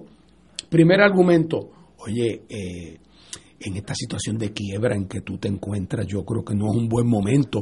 Cuando salgas de la quiebra, eh, hablamos. Entonces, cuando salgas de la quiebra, y viene el plebiscito y saca 55% y tú vienes bien contento con tu 55, yo, yo que soy el senador Mr. Emerson, te digo 55 nada más, Ignacio. Oye, pero tú comprenderás que... Vete al 70. O sea, es, empiezas a mover el, el, el goalpost, ¿no? empiezas a moverlo. Entonces, y todavía no has usado el otro argumento, que es que cuando ya llegaste a 80, 85, aquel te dice, oye Ignacio, pero el tema eh, el, idioma, el, inglés. O sea, eh, las posposiciones es nunca. Lo que pasa es que hay el que habla y el que entiende. Eh, ¿Cuándo nosotros tendremos chance de ser Estado? Yo te diría después de Honduras. O sea, cuando Honduras entre, o Guatemala, que tiene muchos recursos naturales, cuando Guatemala entre, entonces yo digo, Ignacio, ya no es un sueño. Eh, es posible, entró por ahí Guatemala, el próximo somos nosotros. Pero entonces este señor Scott, ¿qué le va a decir en, un, estado donde vive casi un millón de puertorriqueños? ¿Qué va a decir sobre, él va a decir sobre estatus lo que los puertorriqueños quieran? Entonces cuando dice, y si todos queremos la estadía, dice, ah, pues yo la apoyo. Eh. Pero entonces cuando vengo con los números, bueno, yo la apoyo, pero hay que salir de la quiebra. Y, o sea, este es el cuento de nunca acabar. Y los pobres puertorriqueños le siguen pagando la campaña a Mr. los estadistas, algunos de ellos. La campaña a Mr. Scott, la campaña a los otros. Mire, esa gente en eso calza cualquier número. Calza cualquier número, pero y, y, y, y no es que sean gente mala es que lo que se pretende que hagan, como los Estados Unidos de América, en esta etapa de su historia va a convertir en el Estado 51 a un país latinoamericano, pobre, con un sentido de identidad nacional muy poderoso y de muy, y de muy poca lealtad a los Estados Unidos como tú dices tantas veces, ni siquiera con los equipos de, de deporte hay, hay lealtad. O sea, entonces, para colmo de cuento, entonces, la mayor parte mulata, pobre, latina, que hablan español, eh, donde hay un movimiento independentista vivo y fortalecido. ¿Qué, que, que hay un lago Maracaibo escondido aquí que yo no conozco. Eh, eh, que hay siete bases militares sin las cuales Estados Unidos está perdido en el mundo. Lo que dijo, antes de ir a la pausa, lo que dijo el senador Scott, cito, también creo que para avanzar en la estadidad, la grave deuda de Puerto Rico debe resolverse. Haré todo lo que está a mi alcance para ayudar a Puerto Rico. Eso es el típico político. Eh, vamos a una pausa, amigos, y regresamos. Creo que el señor Sidre está... no. Muy bien, vamos, vamos a una pausa. Fuego Cruzado está contigo en todo Puerto Rico. En Oro 92.5 FM, Radio Paz 810 y el Canal 13 estamos trabajando a tono con la emergencia que en estos momentos está viviendo Puerto Rico. Estamos ofreciendo nuestros servicios al máximo con el personal disponible según nos permitan las circunstancias. Si tiene un mensaje para ofrecer a sus asociados, clientes o personal, solo tiene que llamar al 787-349-7949. 787-552-0825 y nuestros empleados le comunican al personal de ventas para atender su necesidad. A nuestros clientes estén en comunicación con su ejecutivo o ejecutiva de ventas que continúan ofreciendo sus servicios como de costumbre. Recuerden los teléfonos 787-349-7949 y 787-552-0825. AESA, la pequeña gigante, te invita a sintonizar su espacio radial AESA Informa. Todos los jueves a las 4 de la tarde se estará ofreciendo información relevante a los pensionados y jubilados de Puerto Rico. Te esperamos a esa imparable, auspiciado por MMM Alianza. Este es un mensaje del sistema de alerta de emergencia. El jueves 11 de marzo, las emisoras de radio, televisión y sistemas de cable y satélite de Puerto Rico estarán participando en el simulacro de alerta Tsunami Caribe Wave 2021. Si usted escucha la señal de alerta o sirenas ese día alrededor de las 10 de la mañana, no olvide que se trata de una prueba. Recuerde, el sistema de alerta de emergencia es su fuente oficial de información cuando surgen posibles situaciones de peligro para la población. Y ahora continúa Fuego Cruzado. Amigos, amigos, tenemos en la radio a la compañera Glorimar Gómez de Caribe Wave, de Ola. Vamos a hablar de los tsunamis, algo por el estilo. Glorimar, buenas tardes. Sí, buenas tardes, saludos. Muy buenas tardes. Y a nuestros radio oyentes también. Diga usted. Sí, bueno, este tenemos este jueves 11 de marzo el ejercicio de comunicaciones este, de tsunamis Caribe Wave 2021 comenzando a las 10 de la mañana. Es bien importante que las personas entiendan que se, como se va a activar el sistema de alerta de emergencia, estaré, se estará interrumpiendo la comunicación, la programación en radio, televisión, cable TV y el radio NOAA, que no se alerten que es un ejercicio, es un simulacro una simulación de un evento que podría afectarnos. Es bien importante para nuestra comunidad que se inscriban en el ejercicio entrando a nuestra página caribewave.uprm.edu y entonces se inscriban como participantes. Eh, aprovechen la oportunidad para revisar sus planes de emergencia, para ver su mapa de desalojo por tsunami, practicar las rutas, en los lugares de asamblea, que, lo puedan identificar. Aprovechar esta oportunidad para prepararse en caso de un evento, de un evento real pudiera afectarnos. Eh, Glorimar, ¿a qué hora es el jueves que va a sonar algo? Va a comenzar a las 10 de la mañana el ejercicio. Y, y... Así que estaríamos aproximadamente a esa hora eh, escuchando, ¿verdad?, cierto tipo de notificación. Algunos municipios van a activar sus sirenas de emergencia también, que, que no se asusten, que lo que estamos es probando que todo este sistema esté funcionando. Eso es bien importante porque me acuerdo aquella hace como 10 o 15 años, yo estaba eh, en Europa de vacaciones cuando vino aquella tsunami en Asia, en una de las islas cerca a Tailandia. Indonesia, Indonesia. Y vi aquel marullo que entró como si hubiera sido una bomba atómica y bueno, mató más de 200 mil personas. Así que eso sí puede ser bien peligroso porque lo vi en televisión y uno se le hace difícil concebir que el mar pueda tener esa fuerza. Así que hay que estar preparado. Sí. Pues un privilegio tenerte a ti. Y eso es el jueves a las 10 comenzando a las 10. Es un ejercicio que para efectos de la red sísmica, las comunicaciones se van a seguir probando hasta las 7 de la noche. Pero, para efectos del público, en donde vayan, van a, a estar pendientes de la interrupción de la programación, donde se van a estar probando las sirenas, eso va a ser comenzando a las 10 de la mañana. Así que aproximadamente 10, 10 y 5, 10 y 7 eh, tiene oportunidad de, de escucharlo. Esperemos que sea una sirena o, la radio y no sea un marullo de verdad, así que esperemos que eso sea así. un privilegio tenerte aquí, eh, querida amiga. Sí, muchas gracias por la oportunidad. Por favor, inscríbanse en el ejercicio. ¿Cuál es Caribe el Wave. dímelo de nuevo.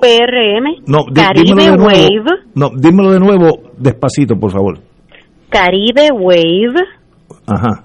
Punto uprm.edu. Muy bien. Te tenemos. Muchas gracias, Gloria. Gloria Gracias. A las órdenes. Amigos y amigas, vamos ahora a un amigo de Fuego Cruzado. Desde que yo estaba en Pueblo y él tenía un negocio pequeñito, se llama Sidrines. Digo pequeñito entre comillas. Eh, empezó pequeñito y ahora es bien grande. Muy buena, Manolo Sidre. Saludos, saludos Ignacio. Tengo un, tengo un panel hoy de, de muchos retos. No, no, yo traje aquí, Tengo aquí a, a, dos grandes amigos que siempre he apreciado mucho, a don Fernando y a Francisco de muchos años. Bueno, ¿sabes que Francisco es arecibeño también? Medio arecibeño. Oye, Francisco es medio arecibeño, estuvo prestado ahí un tiempo, prestado, pero, pero fue prestado. Yo, conocí a Manuel cuando él era un muchacho. Así mismo es. Y que empezaron los sidrines en Arecibo. Hace 45 años atrás. Imagínate. De verdad que tú, tú, estabas dando clase en el CUTA, ¿verdad? Así es. Sí, ¿cómo es? Estaba dando clase en el CUTA. Yo me acuerdo. Y, y, y, y te, se casó con una gran amiga mía. Así es. Eh. Pasábamos por los sidrines a tomarnos una señor, cervecita. Sí, señor. Sí, señor. Sí, señor. Sí, señor. Muy qué bueno. Y, y, don Fernández por el lado de acá también. También Ah, tengo. ¿está bien? Con su familia. Tengo tengo grandes amigos en su familia. Y don Fernández también es, ha sido cafetero. Así que de vez en cuando lo, lo emplazamos ahí en la esquina aquella. Muy bien. Debe- Una vez, ahora que tú dices eso, mi gran cliente era Belardo Díaz Alfaro. Dios lo tenga en la gloria. Y él, no, Belardo tiene una forma muy típica de que no, no se pueden decir las palabras aquí por, por radio. pero, Tú me tienes que pagar a mí el café, ¿sabes? En vez de yo a ti. Pero ¿y por qué? Bueno, aquí todo el mundo me viene a saludar. es bueno, persona. bueno, dígame cuál es, en lo militar sería el rango, en el mundo civil, cuál es su posición en el gobierno de Puerto Rico en este momento. Pues yo soy el secretario designado de Desarrollo Económico y Comercio Desarrollo del gobierno de Puerto Rico. Eh, económico, desarrollo económico, que es... y diría- comercio, y comercio, porque eh, eh, envuelve al pequeño, al mediano, envuelve a la exportación, envuelve la sustitución de importaciones, envuelve el ecosistema educativo para preparar a nuestra gente precisamente para atender eh, lo que el mundo nos trae y, a la nueva filosofía educativa que nos tendremos que insertar algún día. Envuelve muchas cosas el Departamento de Económico. Yo creo que yo creo que hoy día hay que hay que mirar al, al Departamento de Desarrollo Económico como una como una agencia que, que necesita estar cerca de muchas cosas para que en conjunto el país pueda echar hacia adelante, porque ningún esfuerzo de desarrollo económico, número uno, se hace a corto plazo y número dos, se hace, se hace excluyendo los sectores importantes del país. Así que la educación, la salud, el urbanismo son parte importante de ese, de ese desarrollo económico, incluyendo la seguridad, incluyendo todo lo que es concerniente a lo que, el país necesita tener. Si yo le preguntaría a usted, y le estoy preguntando, ¿cuál es el problema más importante en su agencia en este momento? ¿Cuál es el, el, el, el target, la meta inmediata por un problema que hay fuego saliendo por las ventanas y hay que pagar eso? Antes de hacer otro edificio hay que apagar este fuego. ¿Cuál sería ese fuego? Yo creo que la parte de permisos permiso es un gran es un gran reto que tenemos a corto y mediano plazo. Eh, para que tengas una idea, eh, cuando yo empecé mi negocio yo tenía que, que amanecerme en Alpe, que es lo que hacía antes, que era y había que mandar 50 planos y 50 papeles y todo el mundo nos quejábamos de eso, ¿verdad? Hoy por hoy yo acceso a un portal que se llama Single Business Portal y si mi negocio no tiene compromisos ambientales o, o es un negocio esto complicado, debo de obtener el permiso el mismo día, sin problema ninguno, y abrir el negocio. Por ejemplo, una oficina de abogado, una oficina de un economista, una oficina de un, de un doctor, se puede abrir, de, de hoy mismo se puede abrir. Y le pone la responsabilidad al Estado para que el Estado en seis meses vaya a inspeccionar esa oficina de acuerdo a lo que esa persona dijo que tenía, y es una, un poco como la ley de certificación aquella de los años, de los años 70, ¿verdad? Pero la realidad es que aún así, que aún así, pues tenemos un gran reto de, de un backlog de sobre 4.000 permisos para poder adelantarlo y de esos 4.000 permisos, pues no todos son permisos nuevos, no todos son renovaciones, son permisos que se le pide al usuario que cuando llene su información, pues la llene de forma completa y hay 2.332 permisos que no se han llenado la información completa, porque no se pueden completar.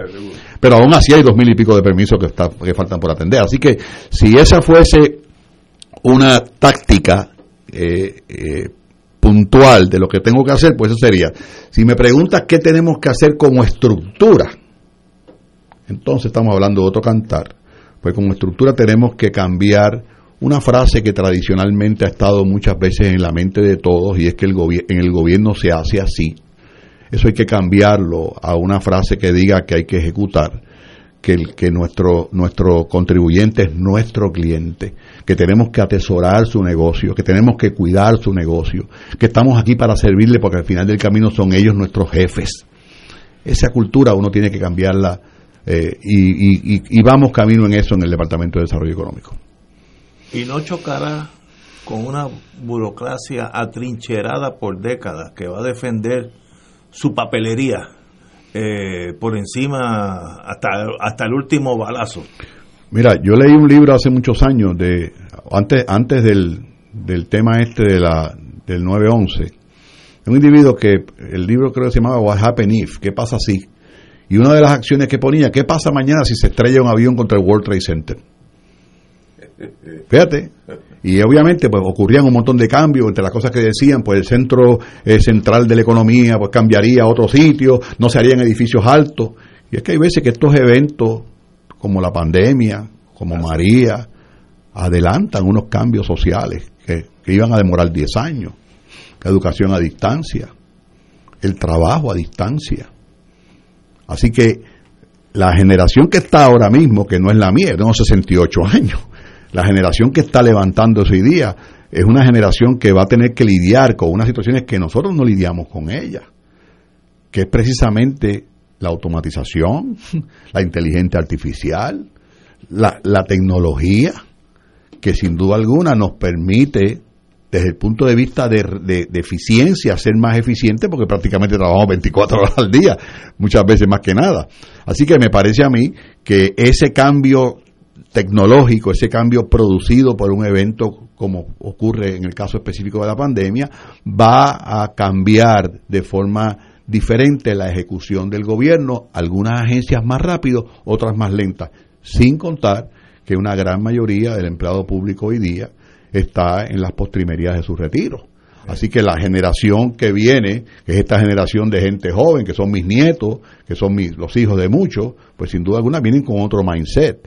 Le toca entonces a los que nos tenemos un poco más de edad, que estamos en posiciones de poder mentorear, crear una cultura de servicio y crear una cultura de apoderamiento y de responsabilidad de cara al futuro. Eso es lo que ese, eso sería el gran reto. Yo no aspiro a que a mí se me conozca mañana como el que vino aquí a crear 100 empleos o 2000 empleos. Yo espero que a mí se me conozca mañana como una persona que, trajo su experiencia a la mesa, que dejó a sus hijos, que dejó a sus nietos, que dejó a su mujer, como dice uno, esperando en la casa, para, para servir hasta cierto punto de mentor para esas generaciones que se agrupan, que al final del camino serán nuestros próximos líderes. Compañero Martín. Sí, buenas tardes, Manolo. Buenas tardes, Fernando. Eh, yo me pregunto, en, en, un departamento como el que, el que tú vas a dirigir o el que tú ya estás dirigiendo, uh -huh. eh, cu cuando tú examinas como, como la estructura de su presupuesto, ¿qué servicios profesionales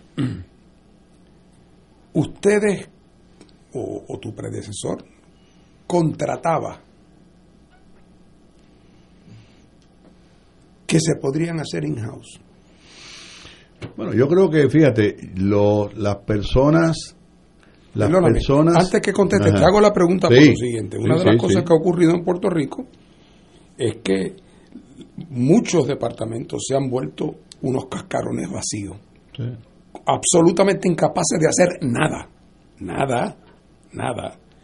Eh, si hay que hacer si hay que hacer un affidavit hay que ir a cruzar la calle a buscar un abogado eh, eh, divisiones legales que están llenas de los primos bobos y no hay nadie capaz de hacer nada contratos con bufetes departamentos con divisiones legales contratando con bufetes yo recuerdo hace unos años cuando estaba en la legislatura caerme para atrás de ver un proyecto que asignaba a la Junta de Planificación no sé cuántos cientos de miles de pesos para que la Junta contrate una firma para que haga un estudio sobre la planificación de tal cosa. O sea que ya los departamentos lo que se habían convertido eran instrumentos para repartir el dinero a parientes y dolientes, con las excepciones de rigor, estoy seguro que eh, como me decía papi, cuando era secretario de Hacienda, yo siempre contrataba el mantenimiento del, ascensor y del elevador. Pero todo lo otro lo hacíamos en casi los reglamentos, lo hacía yo cuando era secretario. Lo hacía yo hacía los reglamentos.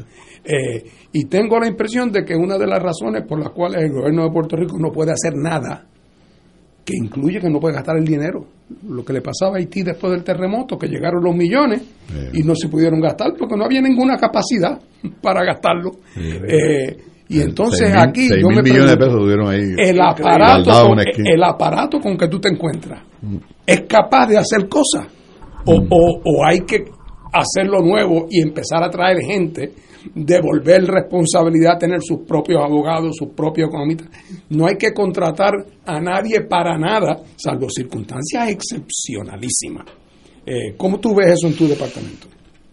Debería ser así. Debería ser así. eh, que las estructuras gubernamentales tuviesen sus departamentos internos lo suficientemente robustos para atender precisamente todo lo que hay que hacer, posiblemente con la excepción de mantener el elevador que sube y baje. La realidad no es esa. La realidad es que a través de los años, Fernando, y amigos que nos escuchan de Fuego Cruzado, se ha ido relegando el, el personal de carrera y se ha ido complementando con un empleado de confianza y muchas veces competente, pero que cambia cada cuatro años. Entonces, cuando medimos el efecto continuidad, que es tan importante en la agenda de gobierno, pues obviamente ese menester se ve, se ve afectado al extremo de que uno de los puntos más importantes, utilizando la pregunta de Ignacio de si estamos cogiendo fuego, es la falta de continuidad. Yo creo que el empleado de carrera tiene que hacer unas modificaciones en su estilo de trabajo, pero es el llamado a mantener que esa agencia eh, pueda seguir ofreciendo los servicios de forma continua, no importa los cambios, los cambios eh, eh, políticos que pueda existir. Ahora bien, hay otro factor, y es que posiblemente en la época de tu papá y de mi papá, posiblemente la gente quería trabajar en el gobierno, porque era, era digno trabajar en el gobierno. Hoy a nosotros se nos hace bien difícil, bien difícil reclutar personas que realmente quieran trabajar en el gobierno. Entonces, ¿qué produce eso? Que muchas de las personas que quisiéramos traer a la mesa para construir el Puerto Rico que queremos y merecemos todos, se nos es difícil traerla. Wow. Es bien difícil es traerla y no solamente, entonces si a eso le sumas que tienes unas personas que, que obviamente controlan tu, tu, tu, tu, tu presupuesto fiscal, que lo circunscriben a unos parámetros, pues no tienes latitud ninguna.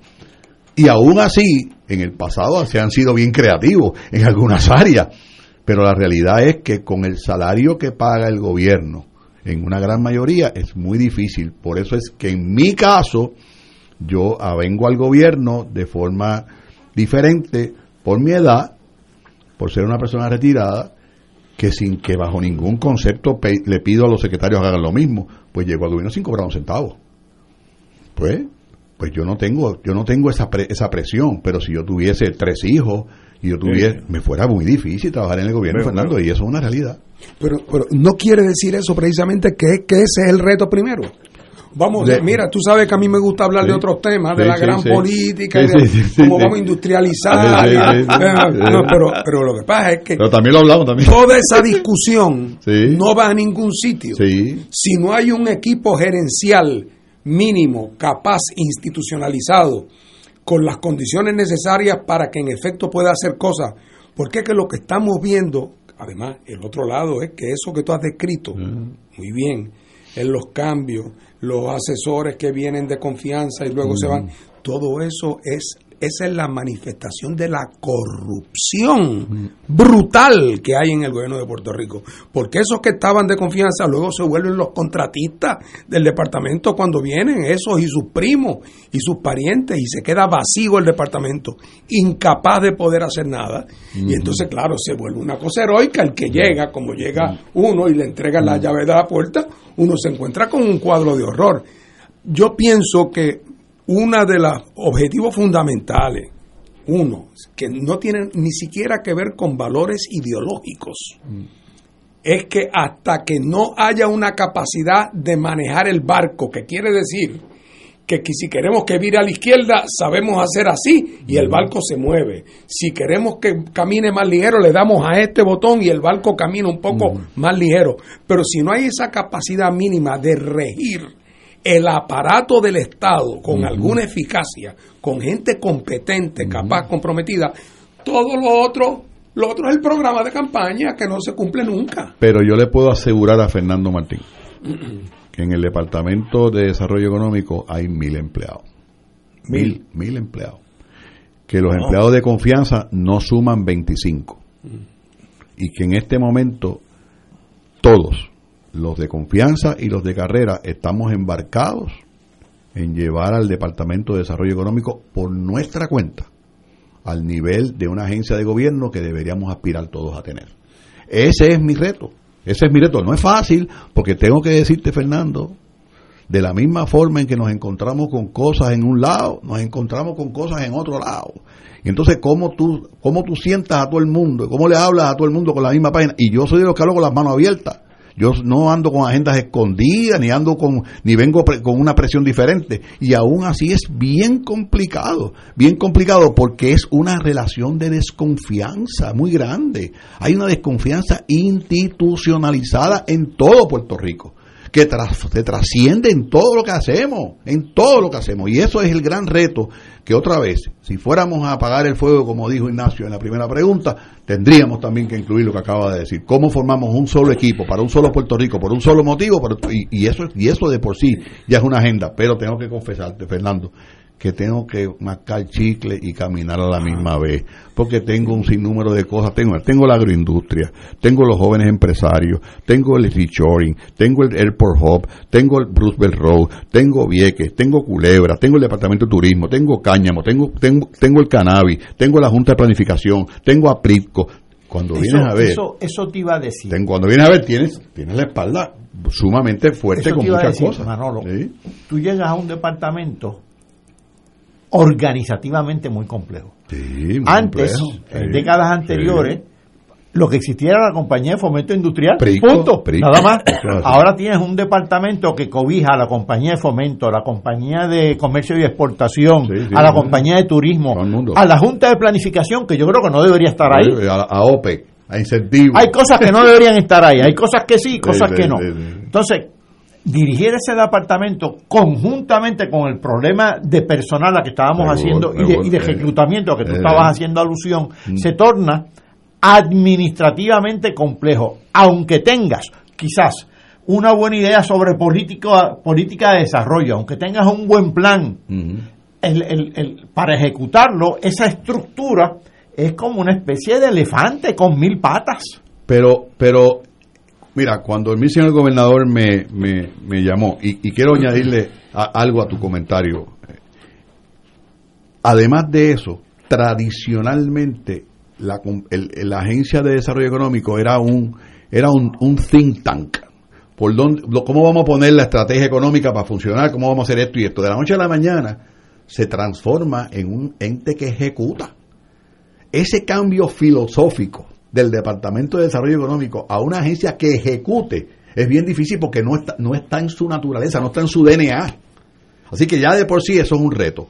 Pero cuando a mí el señor gobernador me llamó, Francisco, y me enseñó el organigrama, yo lo miré desde el contexto de un negocio. Bueno, aquí hay un secretario, aquí hay una persona en desarrollo de negocio, aquí hay una persona en legal, una persona en contabilidad. A ver, esto no debe ser difícil. No debe ser, no debe ser muy complicado. Ah, que hay mucha gente, no te preocupes, yo creo con la agencia. Cuando realmente entras adentro, es que ves la necesidad de recursos para poder hacer que ese organigrama funcione. Y eso, un poco con lo que dice Fernando, no se puede llenar solamente con empleados de confianza. Eso hay que llenarlo con empleados de adentro, que puedan y aseguren y garanticen que ese, ese movimiento continúa. Y esa combinación de empleados de carrera con empleados de confianza, que, vuelvo y te repito, tengo cuatro muchachos jóvenes, uno tiene 24 años, uno tiene 29 años, que les asigné a cada uno un mentor de las personas que están allí, para que lo enseñe, uno que lleva 17 años, uno que lleva 14, uno que lleva 12, para que esa, ese, esa transición de liderato se haga de lo más, lo más efectivo posible. Y yo creo que hacia eso, y, yo lo último que pierdo es la esperanza, ¿verdad? Hacia eso yo creo que nos estamos moviendo y el señor gobernador, y yo tengo que decir, ustedes saben que yo no vengo del mundo político, el señor gobernador en eso es una persona pragmática. Él no anda con mucho rodeo. Yo quiero hacer esto así, así, así, asado obviamente en una estructura que si la mía es grande, imagínense la de él. Sí, porque aquí ¿Eh? la, complicación de ¿Eh? este proceso es que el ¿Eh? reto que primero yo llamé, con una palabra que no es realmente la más apropiada, gerencial, el del equipo de gerencia. Si, si ese cuadro es complicado en una empresa privada, es 10 veces más complicado en un esquema, porque todo lo que tú quieras hacer en tu departamento que sea bueno, vas a pisar callos políticos. Lo cual, y algunos, con algunos puedes bregar tú, pero otros necesitan el apoyo Del de- gobernador. del- del gobernador y de la, de la estructura política. Y muchas veces la estructura política tiene que, que- que manejar 17 cosas. Fulano de tal no sirve para nada, sí, pero es el primo de Perencejo, o es el hijo del alcalde tal, o es el que donó tanto a la campaña. Y así ha funcionado esto por los últimos 50 años, en todos los departamentos.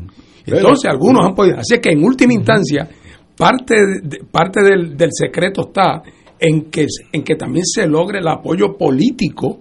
En el, Eso es con- esencial. con- Sin ese para apoyo, no. O sea, porque si no, si no lo hay, la mejor iniciativa de uno se choca contra la pared. Es- Y yo creo que la, el, el resultado electoral de estas elecciones, ese mensaje intrínsecamente lo envió. Y es que pónganse de acuerdo que como esto va, al país no le gusta. O sea, pónganse de acuerdo. Y yo creo que eso es algo que yo tengo que confesarles a ustedes que no es que he visto un cambio radical, pero he visto mejores actitudes. O sea, yo he recibido una llamada del presidente de la Cámara. Sidre, ¿en qué le puedo ayudar? Y yo, y yo soy, yo no soy un ente político, o sea, ¿en qué le puedo ayudar? Yo he recibido, a mí el Tomás Rivera Chan nos invitó a su oficina. ¿Qué, ¿Cuáles son sus planes? Me, me entrevistó y me, y me preguntó, y como te digo, personas que yo no imaginaría nunca. El, el senador Juan Dalmao igual. O sea, personas que yo no imaginaría nunca que me llamaran. Pues mira, y yo creo que esa apertura, yo recibo alcaldes en, la, en el DEC del Partido Popular, del Partido Nuevo, sin ningún tipo de problema. Es más, me atrevo a jurar con mi mano derecha que nunca le, no sé ni qué partido son porque no le pregunto. Y yo creo que eso es un paso de avance. Es un paso de avance. Ant- Antes eso no era así. Estoy de acuerdo. Y tú lo sabes, Ignacio. Tenemos que ir a una pausa. Regresamos con el amigo don Manuel Sidre. Fuego Cruzado está contigo en todo Puerto Rico. Miércoles de Infoempresas a las 4 de la tarde. Con entrevistas e información con nuestros emprendedores y empresarios. No te lo puedes perder. Miércoles a las 4 de la tarde. Por aquí, por Radio Paz 810 AM y Radio Paz 810.com. Los espero. A mí me gusta mi pueblo, a mí me gusta mi gente,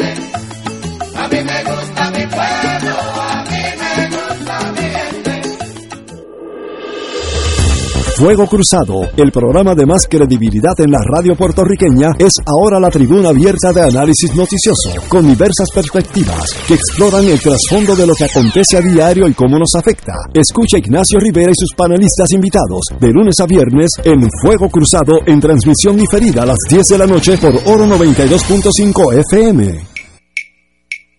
De todo un poco, con Manolo Almeida, el más ameno en tus mañanas por Radio Paz 810 AM, de martes a viernes a las 9 de la mañana. Notas positivas, salud, ambiente, negocios y entretenimiento.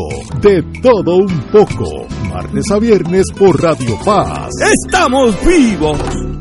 Radio Paz te ofrece el mejor motivo para levantarte temprano y disfrutar el comienzo de un nuevo día de lunes a viernes con Enrique Liboy y Radio Paz en la mañana. La dosis perfecta de noticias, deportes y éxitos musicales de todos los tiempos, humor y curiosidades, calendario de actividades y tus peticiones musicales por el 787-300-4982. Conéctate con el 810 AM de lunes a viernes con Enrique Liboy y Radio Paz en la mañana.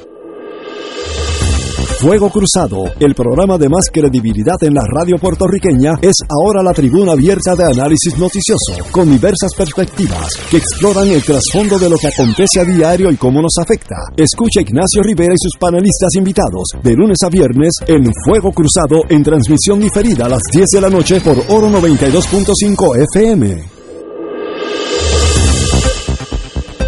Y ahora continúa Fuego Cruzado.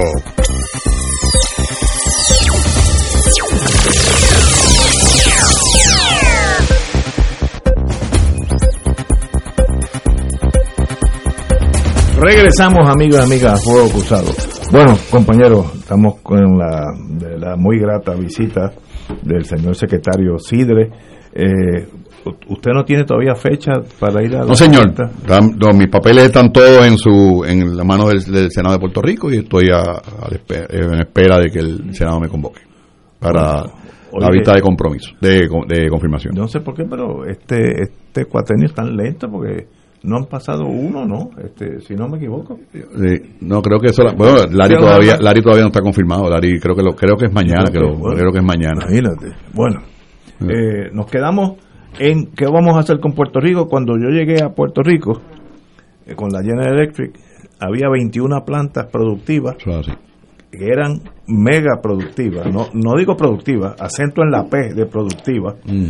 muy productiva. General Electric generaba de 5 a 6% de su ganancia mundial en Puerto Rico solamente. Así Eso que era así. la gallinita de los huevos de ¿Tú oro. fuiste a qué fábrica? ¿La de Palmer? No. En Palmer, sí, En Palmer, sí, pues. sí. En Palmer había 1.400 empleados. Eso es así. Esa planta se fue a Irlanda, Sí. eh, etcétera, etcétera. Hoy, de esas 21 quedan Una 3. república, un país independiente. Sí, Pero fíjate. La idea no era que... Aquí hay algo que yo no entiendo. No, varias, varias se fueron a, a Sí, ma- maquila, le le llamaban las maquiladoras, a- en la frontera con Estados Unidos, que no resultaron muy Ah, productivas. o sea, que aquí lo que pasa es que la gente no entiende que el dinero es cobarde y las corporaciones Sí. tienen corazón. No, cuando ven- el, dinero, el dinero de aquella época, Ignacio, lo que buscaba era el, el costo más bajo. Y, Y no- cuando lo dejaron de tener en Puerto Rico, fueron para otro lado. No, y empezó a ver, te voy a decir, porque yo sufrí eso, comenzó a haber una actitud del gobierno hacia las 976 de casi antagonismo. Cuando uno, uno iba a fomento era como, como cuando uno va a un juicio con el abo- abogado contrario, que era, eh, te voy a decir todo, todo lo contrario. Cuando GE llevó la primera planta a Irlanda, eh, nosotros ninguno habíamos ido allá, en el aeropuerto estaba el presidente de la República Irlandesa, personalmente, y nos dio pon en su carro, Ireland 1, Irlanda 1, esa era la tablilla, Ireland 1. Eso te deja ver que quieren que tú estés allí. Pero aquí también había una tablilla que No, y decía aquí era, 66. aquí era antes. Si, si General Electric, General Electric no utilizaba el bufete de McConnell, Kelly, Valdés, etcétera, que eran muy competentes en ese mundo 976, era imposible sacar un decreto, imposible. Así que el sistema en sí comenzó a expulsar esa inversión. Y ahí tiene, Y- y ahí tiene el resultado. Y, ahí- y, y hoy por hoy, y hoy por hoy, el paquete de incentivo de Puerto Rico, que es un paquete de incentivo atractivo, tiene ante el mundo unos competidores que antes no existían. De acuerdo. Por ejemplo, Santo Domingo, Costa Rica, Colombia, Guatemala. Son, son lo que están ofreciendo, no son paraísos fiscales. Lo que están ofreciendo es que no hay nada fiscal. Sí, sí, sí. O sea, nada fiscal. Produce los empleos. Y sin embargo, Puerto Rico sigue siendo un destino más interesante para ellos porque porque le ofrece un orden judicial y un orden financiero que no necesariamente encuentran en esas jurisdicciones.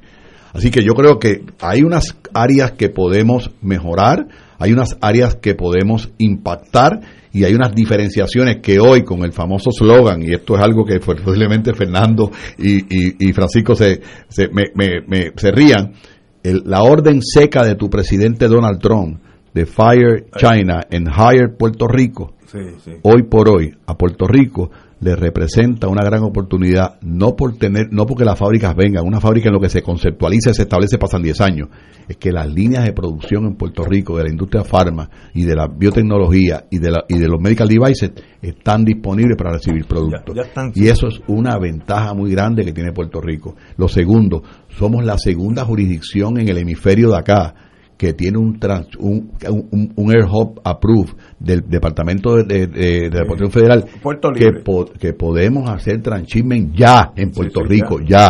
De hecho, hay una línea aérea canadiense que tiene interés en llegar a Puerto Rico y hacer transshipment en Puerto Rico. O sea, estamos hablando de que la mesa está servida indistintivamente de las condiciones político-partidistas, de las que, la que la mesa está servida para cambiar el país desde el punto de vista económico.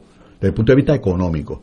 Con una cantidad de fondos federales, son 60 mil millones de pesos. Y no podemos olvidar eso son 60 mil millones de pesos que si lo sabemos utilizar, oye, le ponemos un techo a Puerto Rico, hermano. Sí, no, si lo sabemos utilizar, ponemos un techo a Puerto Rico, eso no tengas duda. La administración, y yo tuve una reunión hoy con la oficina de PRAFA de, de- de Federal en Washington. La oficina de PRAFA nos, nos categoriza que la administración de Biden está muy, a la- muy, muy cooperadora, tanto en Casablanca como en el Congreso, para ayudar a Puerto Rico. Strike 2. Y número 3, ante la realidad del Fire China y del Hire Puerto Rico, Puerto Rico tiene una oportunidad de oro. ¿Qué tenemos que hacer? Tenemos que aprovechar todo esto no para que sea una actividad económica en Puerto Rico, que es lo que tradicionalmente pasa cuando los fondos federales llegan. Tenemos que convertir los fondos federales en el, en la- en el dinero semilla para crear riqueza interna. Y la riqueza interna se crea no solamente en el, en, el, en el negocio, en, el, en, la, en la construcción, se crea en el desarrollo de la industria local, se crea en llevar la industria local a, un, a un exponencial global que se convierta en un jugador importante, porque si lo hubiésemos hecho cuando las plantas químicas en Puerto Rico cerraron, porque sus patentas vencieron. Y hubiésemos cogido el grupo de ingenieros y de profesionales que hay en Puerto Rico para trabajar esa industria. Y hubiésemos cogido esas industrias y en vez de cerrarlas hubiésemos convertido en bioequivalentes y genéricos, hoy seríamos un hub mundial de productos equivalentes genéricos del mundo entero con base en Puerto Rico. No lo hicimos, tenemos una oportunidad, todavía tengo un vagón, me queda un vagón, el vagón de los medical devices, el vagón de la industria aeroespacial, para yo insertar el, el negocio puertorriqueño para que se convierta en un suplidor y en un jugador global, para cuando esas compañías algún día decidan irse, como ha ocurrido y ocurrirá toda la vida en toda y cada una de las jurisdicciones, tengamos un grupo de, de- de industrias puertorriqueñas hacer un takeover y antes que se caigan al piso o que las cierren, que las apaguen o que las tumben, la podemos operar nosotros en otra dimensión. Compañero Catalá. Tú acabas de decir algo muy importante eh, cuando se estaba refiriendo a la industria farmacéutica, lo ilustraste con ella, pero pues se puede ilustrar en otros campos también, que no es meramente traer una fábrica aquí, no, no, es activar lo que tenemos. El ecosistema. Es activar lo que tenemos, e inclusive transformarlo, la idea de la de las farmacéuticas, inclusive de capital local, capital nacional de Puerto Rico, esa idea que la propusieron empresarios privados hace años. Mira, eh, se, se orilló, está durmiendo el, el- el sueño de los justos. Y teníamos los recursos aquí, los recursos físicos y los recursos humanos. Y los económicos también. También. Pasa que- Y- así que lo mismo pasa en la, en la industria agro- agroalimentaria. lo mismo pasa en el turismo. Eh, Pero tú crees que si nosotros en vez de haberle dado por tantos años 15 millones de pesos, casi todos los años, como una peregrinación a la industria de, de avícola en Puerto Rico, nosotros hubiésemos convertido esas fábricas en, en- en plantas de valor agregado, donde se hiciera el nugget, donde se hiciera la pechuga, donde se hiciera el chunk. Yo te aseguro que no estaríamos compi- compitiendo con el pollo frisado y pellejú de Estados cuida- Unidos. ten cuidado con ¿Eh? el menú que le está abriendo el apetito a Ignacio. yo creo que y yo creo que por ahí está la oportunidad y, y todavía tenemos una oportunidad nosotros tenemos el 70% del terreno nuestro sembrado en cemento con 30% no podemos ser autosuficientes alimentariamente severos. Sí podemos traer insumos agrícolas a Puerto Rico, convertirlo en producto terminado, importarlo, exportarlo al, al sitio donde vino la agricultura, insertarlo en la cadena de consumo de los Estados Unidos, insertarlo en la cadena de consumo aquí. E inclusive- creamos empleo. Buena, buena idea. Y, y como eso hay un montón. Inclusive esa industria agro- agroalimentaria que importaría viabilizaría una agricultura Bueno, moderna en Puerto seguro Rico que también. sí, y de valor. Y de valor, para que el tipo que te siembre en el centro de la isla, lo que, lo que, lo que Claro, siembre gane dinero. estipulemos, estipulemos que tenemos muchas restricciones políticas, estipulemos también que tú eres un secretario que acaba de llegar prolongado por huracanes, sismos y en medio del COVID. Yo una vez hace muchos años fui a ver a Genio Guerra. Tuve que ir a su casa a buscar unos papeles. que- Genio el viejo. Sí, Genio el viejo. Personaje. Se fue así mi maestro. Una gran persona. Buena gente. Y en un momento dado, en lo que yo esperaba, en lo que buscaban los papeles, eh, don Genio habló conmigo y yo le, le expliqué un proyecto que yo tenía, cosas políticas, las cosas que yo pensaba hacer y qué sé yo qué. Y cuando terminé yo de hacer mi planteamiento con el mismo entusiasmo aquí que Sidre, con la misma convicción, con la misma fuerza, que terminó don Genio me, me- dijo, qué bien va a quedar si queda. Sí. Y ese, y ese es el gran reto. Y eso, es- y eso es como cuando tú tienes un nene que tú lo ves y tú dices, bueno, este nene la verdad que es feo de verdad, pero vamos a ver si, si, si va embelleciendo con el tiempo. Y después que crece, oye, el tipo no era tan feo nada. Ma- Manuel Chidre, eh, de verdad, secretario de Desarrollo, yo creo que el gobierno de Puerto Rico necesita como cinco más personas como usted, con ese Gracias. ímpetu y ese ánimo, Gracias. y así se hace un país, con- Gracias, con, el espíritu que noto en, en tu señoría. Yo, Así que aquí, yo, aquí- yo, yo estoy comprometido con el con, con que se ve, Rico. se nota. Tengo eh, siete nietos, cuatro hijos y más que nada no me quiero ir de aquí. Ahí estamos, nosotros cuatro estamos en ese mismo bote. Un privilegio tenerlo aquí. Siempre Bienvenidos a Fuego Cruzado. Muchas gracias por su señoría. Siempre un placer. Señores, hasta mañana, Marco.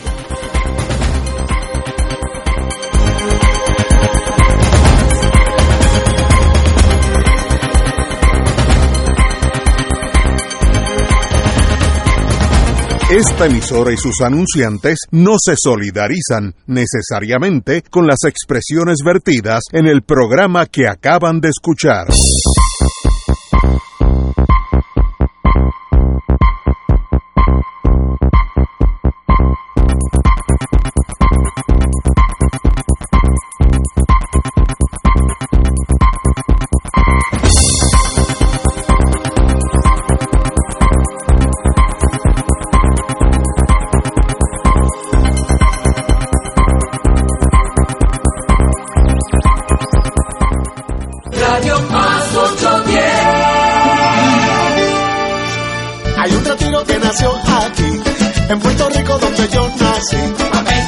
El nombre del Papa que renovó nuestra iglesia, acercándola más a los fieles, sirve de inspiración a un movimiento que le honra y da testimonio de fe los lunes a las 7 y 30 de la noche.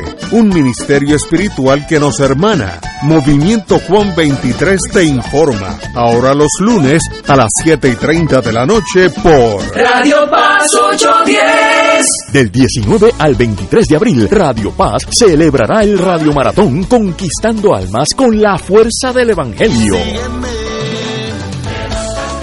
Para orar en la Pascua por las intenciones de nuestros radioescuchas y recaudar fondos para seguir transmitiendo la palabra de salvación a través de nuestras ondas y proclamando el Evangelio de Cristo por todos los rincones donde llega nuestra señal. Contamos con tus llamadas y contribuciones accediendo al ATH móvil de Radio Paz. Como dice Marcos 16:15, vayan por todo el mundo y proclamen la buena nueva. Contamos con tu generosa aportación del 19 al 23 de abril en el Radio Maratón de Radio Paz 810 AM, donde ser mejor es posible.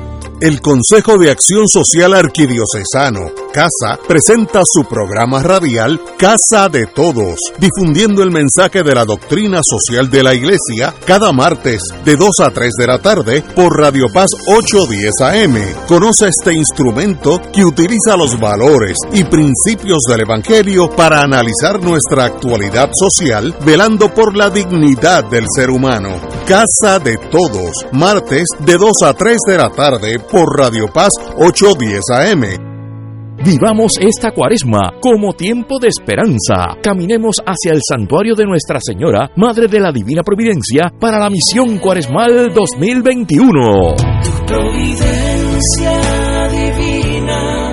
nuestro lema, afianzados en la providencia, 16 y 17 de marzo, con la participación de Fray Héctor Lue Cruz y Fray Manuel Avilés.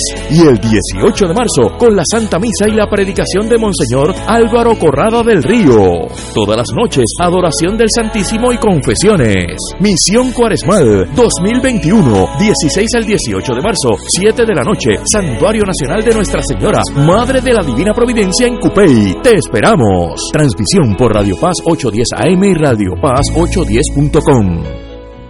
Miércoles de Infoempresas a las 4 de la tarde. Con entrevistas e información con nuestros emprendedores y empresarios. No te lo puedes perder. Miércoles a las 4 de la tarde. Por aquí, por Radio Paz 810 AM y Radio Paz 810.com. Los espero. A mí me gusta mi pueblo, a mí me gusta mi gente, mi pueblo, a mí me gusta mi gente. Radio Paz 810. Radio Paz 810 WKBM San Juan cree en tu talento y en tu capacidad. Por eso tú sigues en sintonía con la estación donde ser mejor es posible. Radio Paz 810. Rezad el rosario con devoción y la paz alcanzamos para el corazón. Por eso contemplemos la vida de Jesús, desde su bautismo nos irradia con su luz. Muy buenas noches a todos los que nos escuchan. Eh, somos del movimiento Juan 23 de la Arquidiócesis de San Juan y estaremos a cargo de rezar el Santísimo Rosario en esta noche. Ave María Purísima, sin pecado concebida. Por la señal de la Santa Cruz de nuestros enemigos, líbranos Señor Dios nuestro, en el nombre del Padre, y del Hijo y del Espíritu Santo. Amén. Amén. Ofrecemos este Santo Rosario por la salud de las siguientes personas. Ángel Luis Cartagena, Carmen Cruz David, doña Lidia Cruz y su esposo, don Félix y doña Margot, Mireya Isabel Cruz, Anabel Díaz, María Fuentes Fuentes, Nereida Ortiz Fuentes, doña Nelly Lugo, María Sepúlveda, Carmen Olivo, Sonia Bruno, Félix Rivera Pagán, Carmen Delia Ortega, Lilian Piñero, Ramón Martín.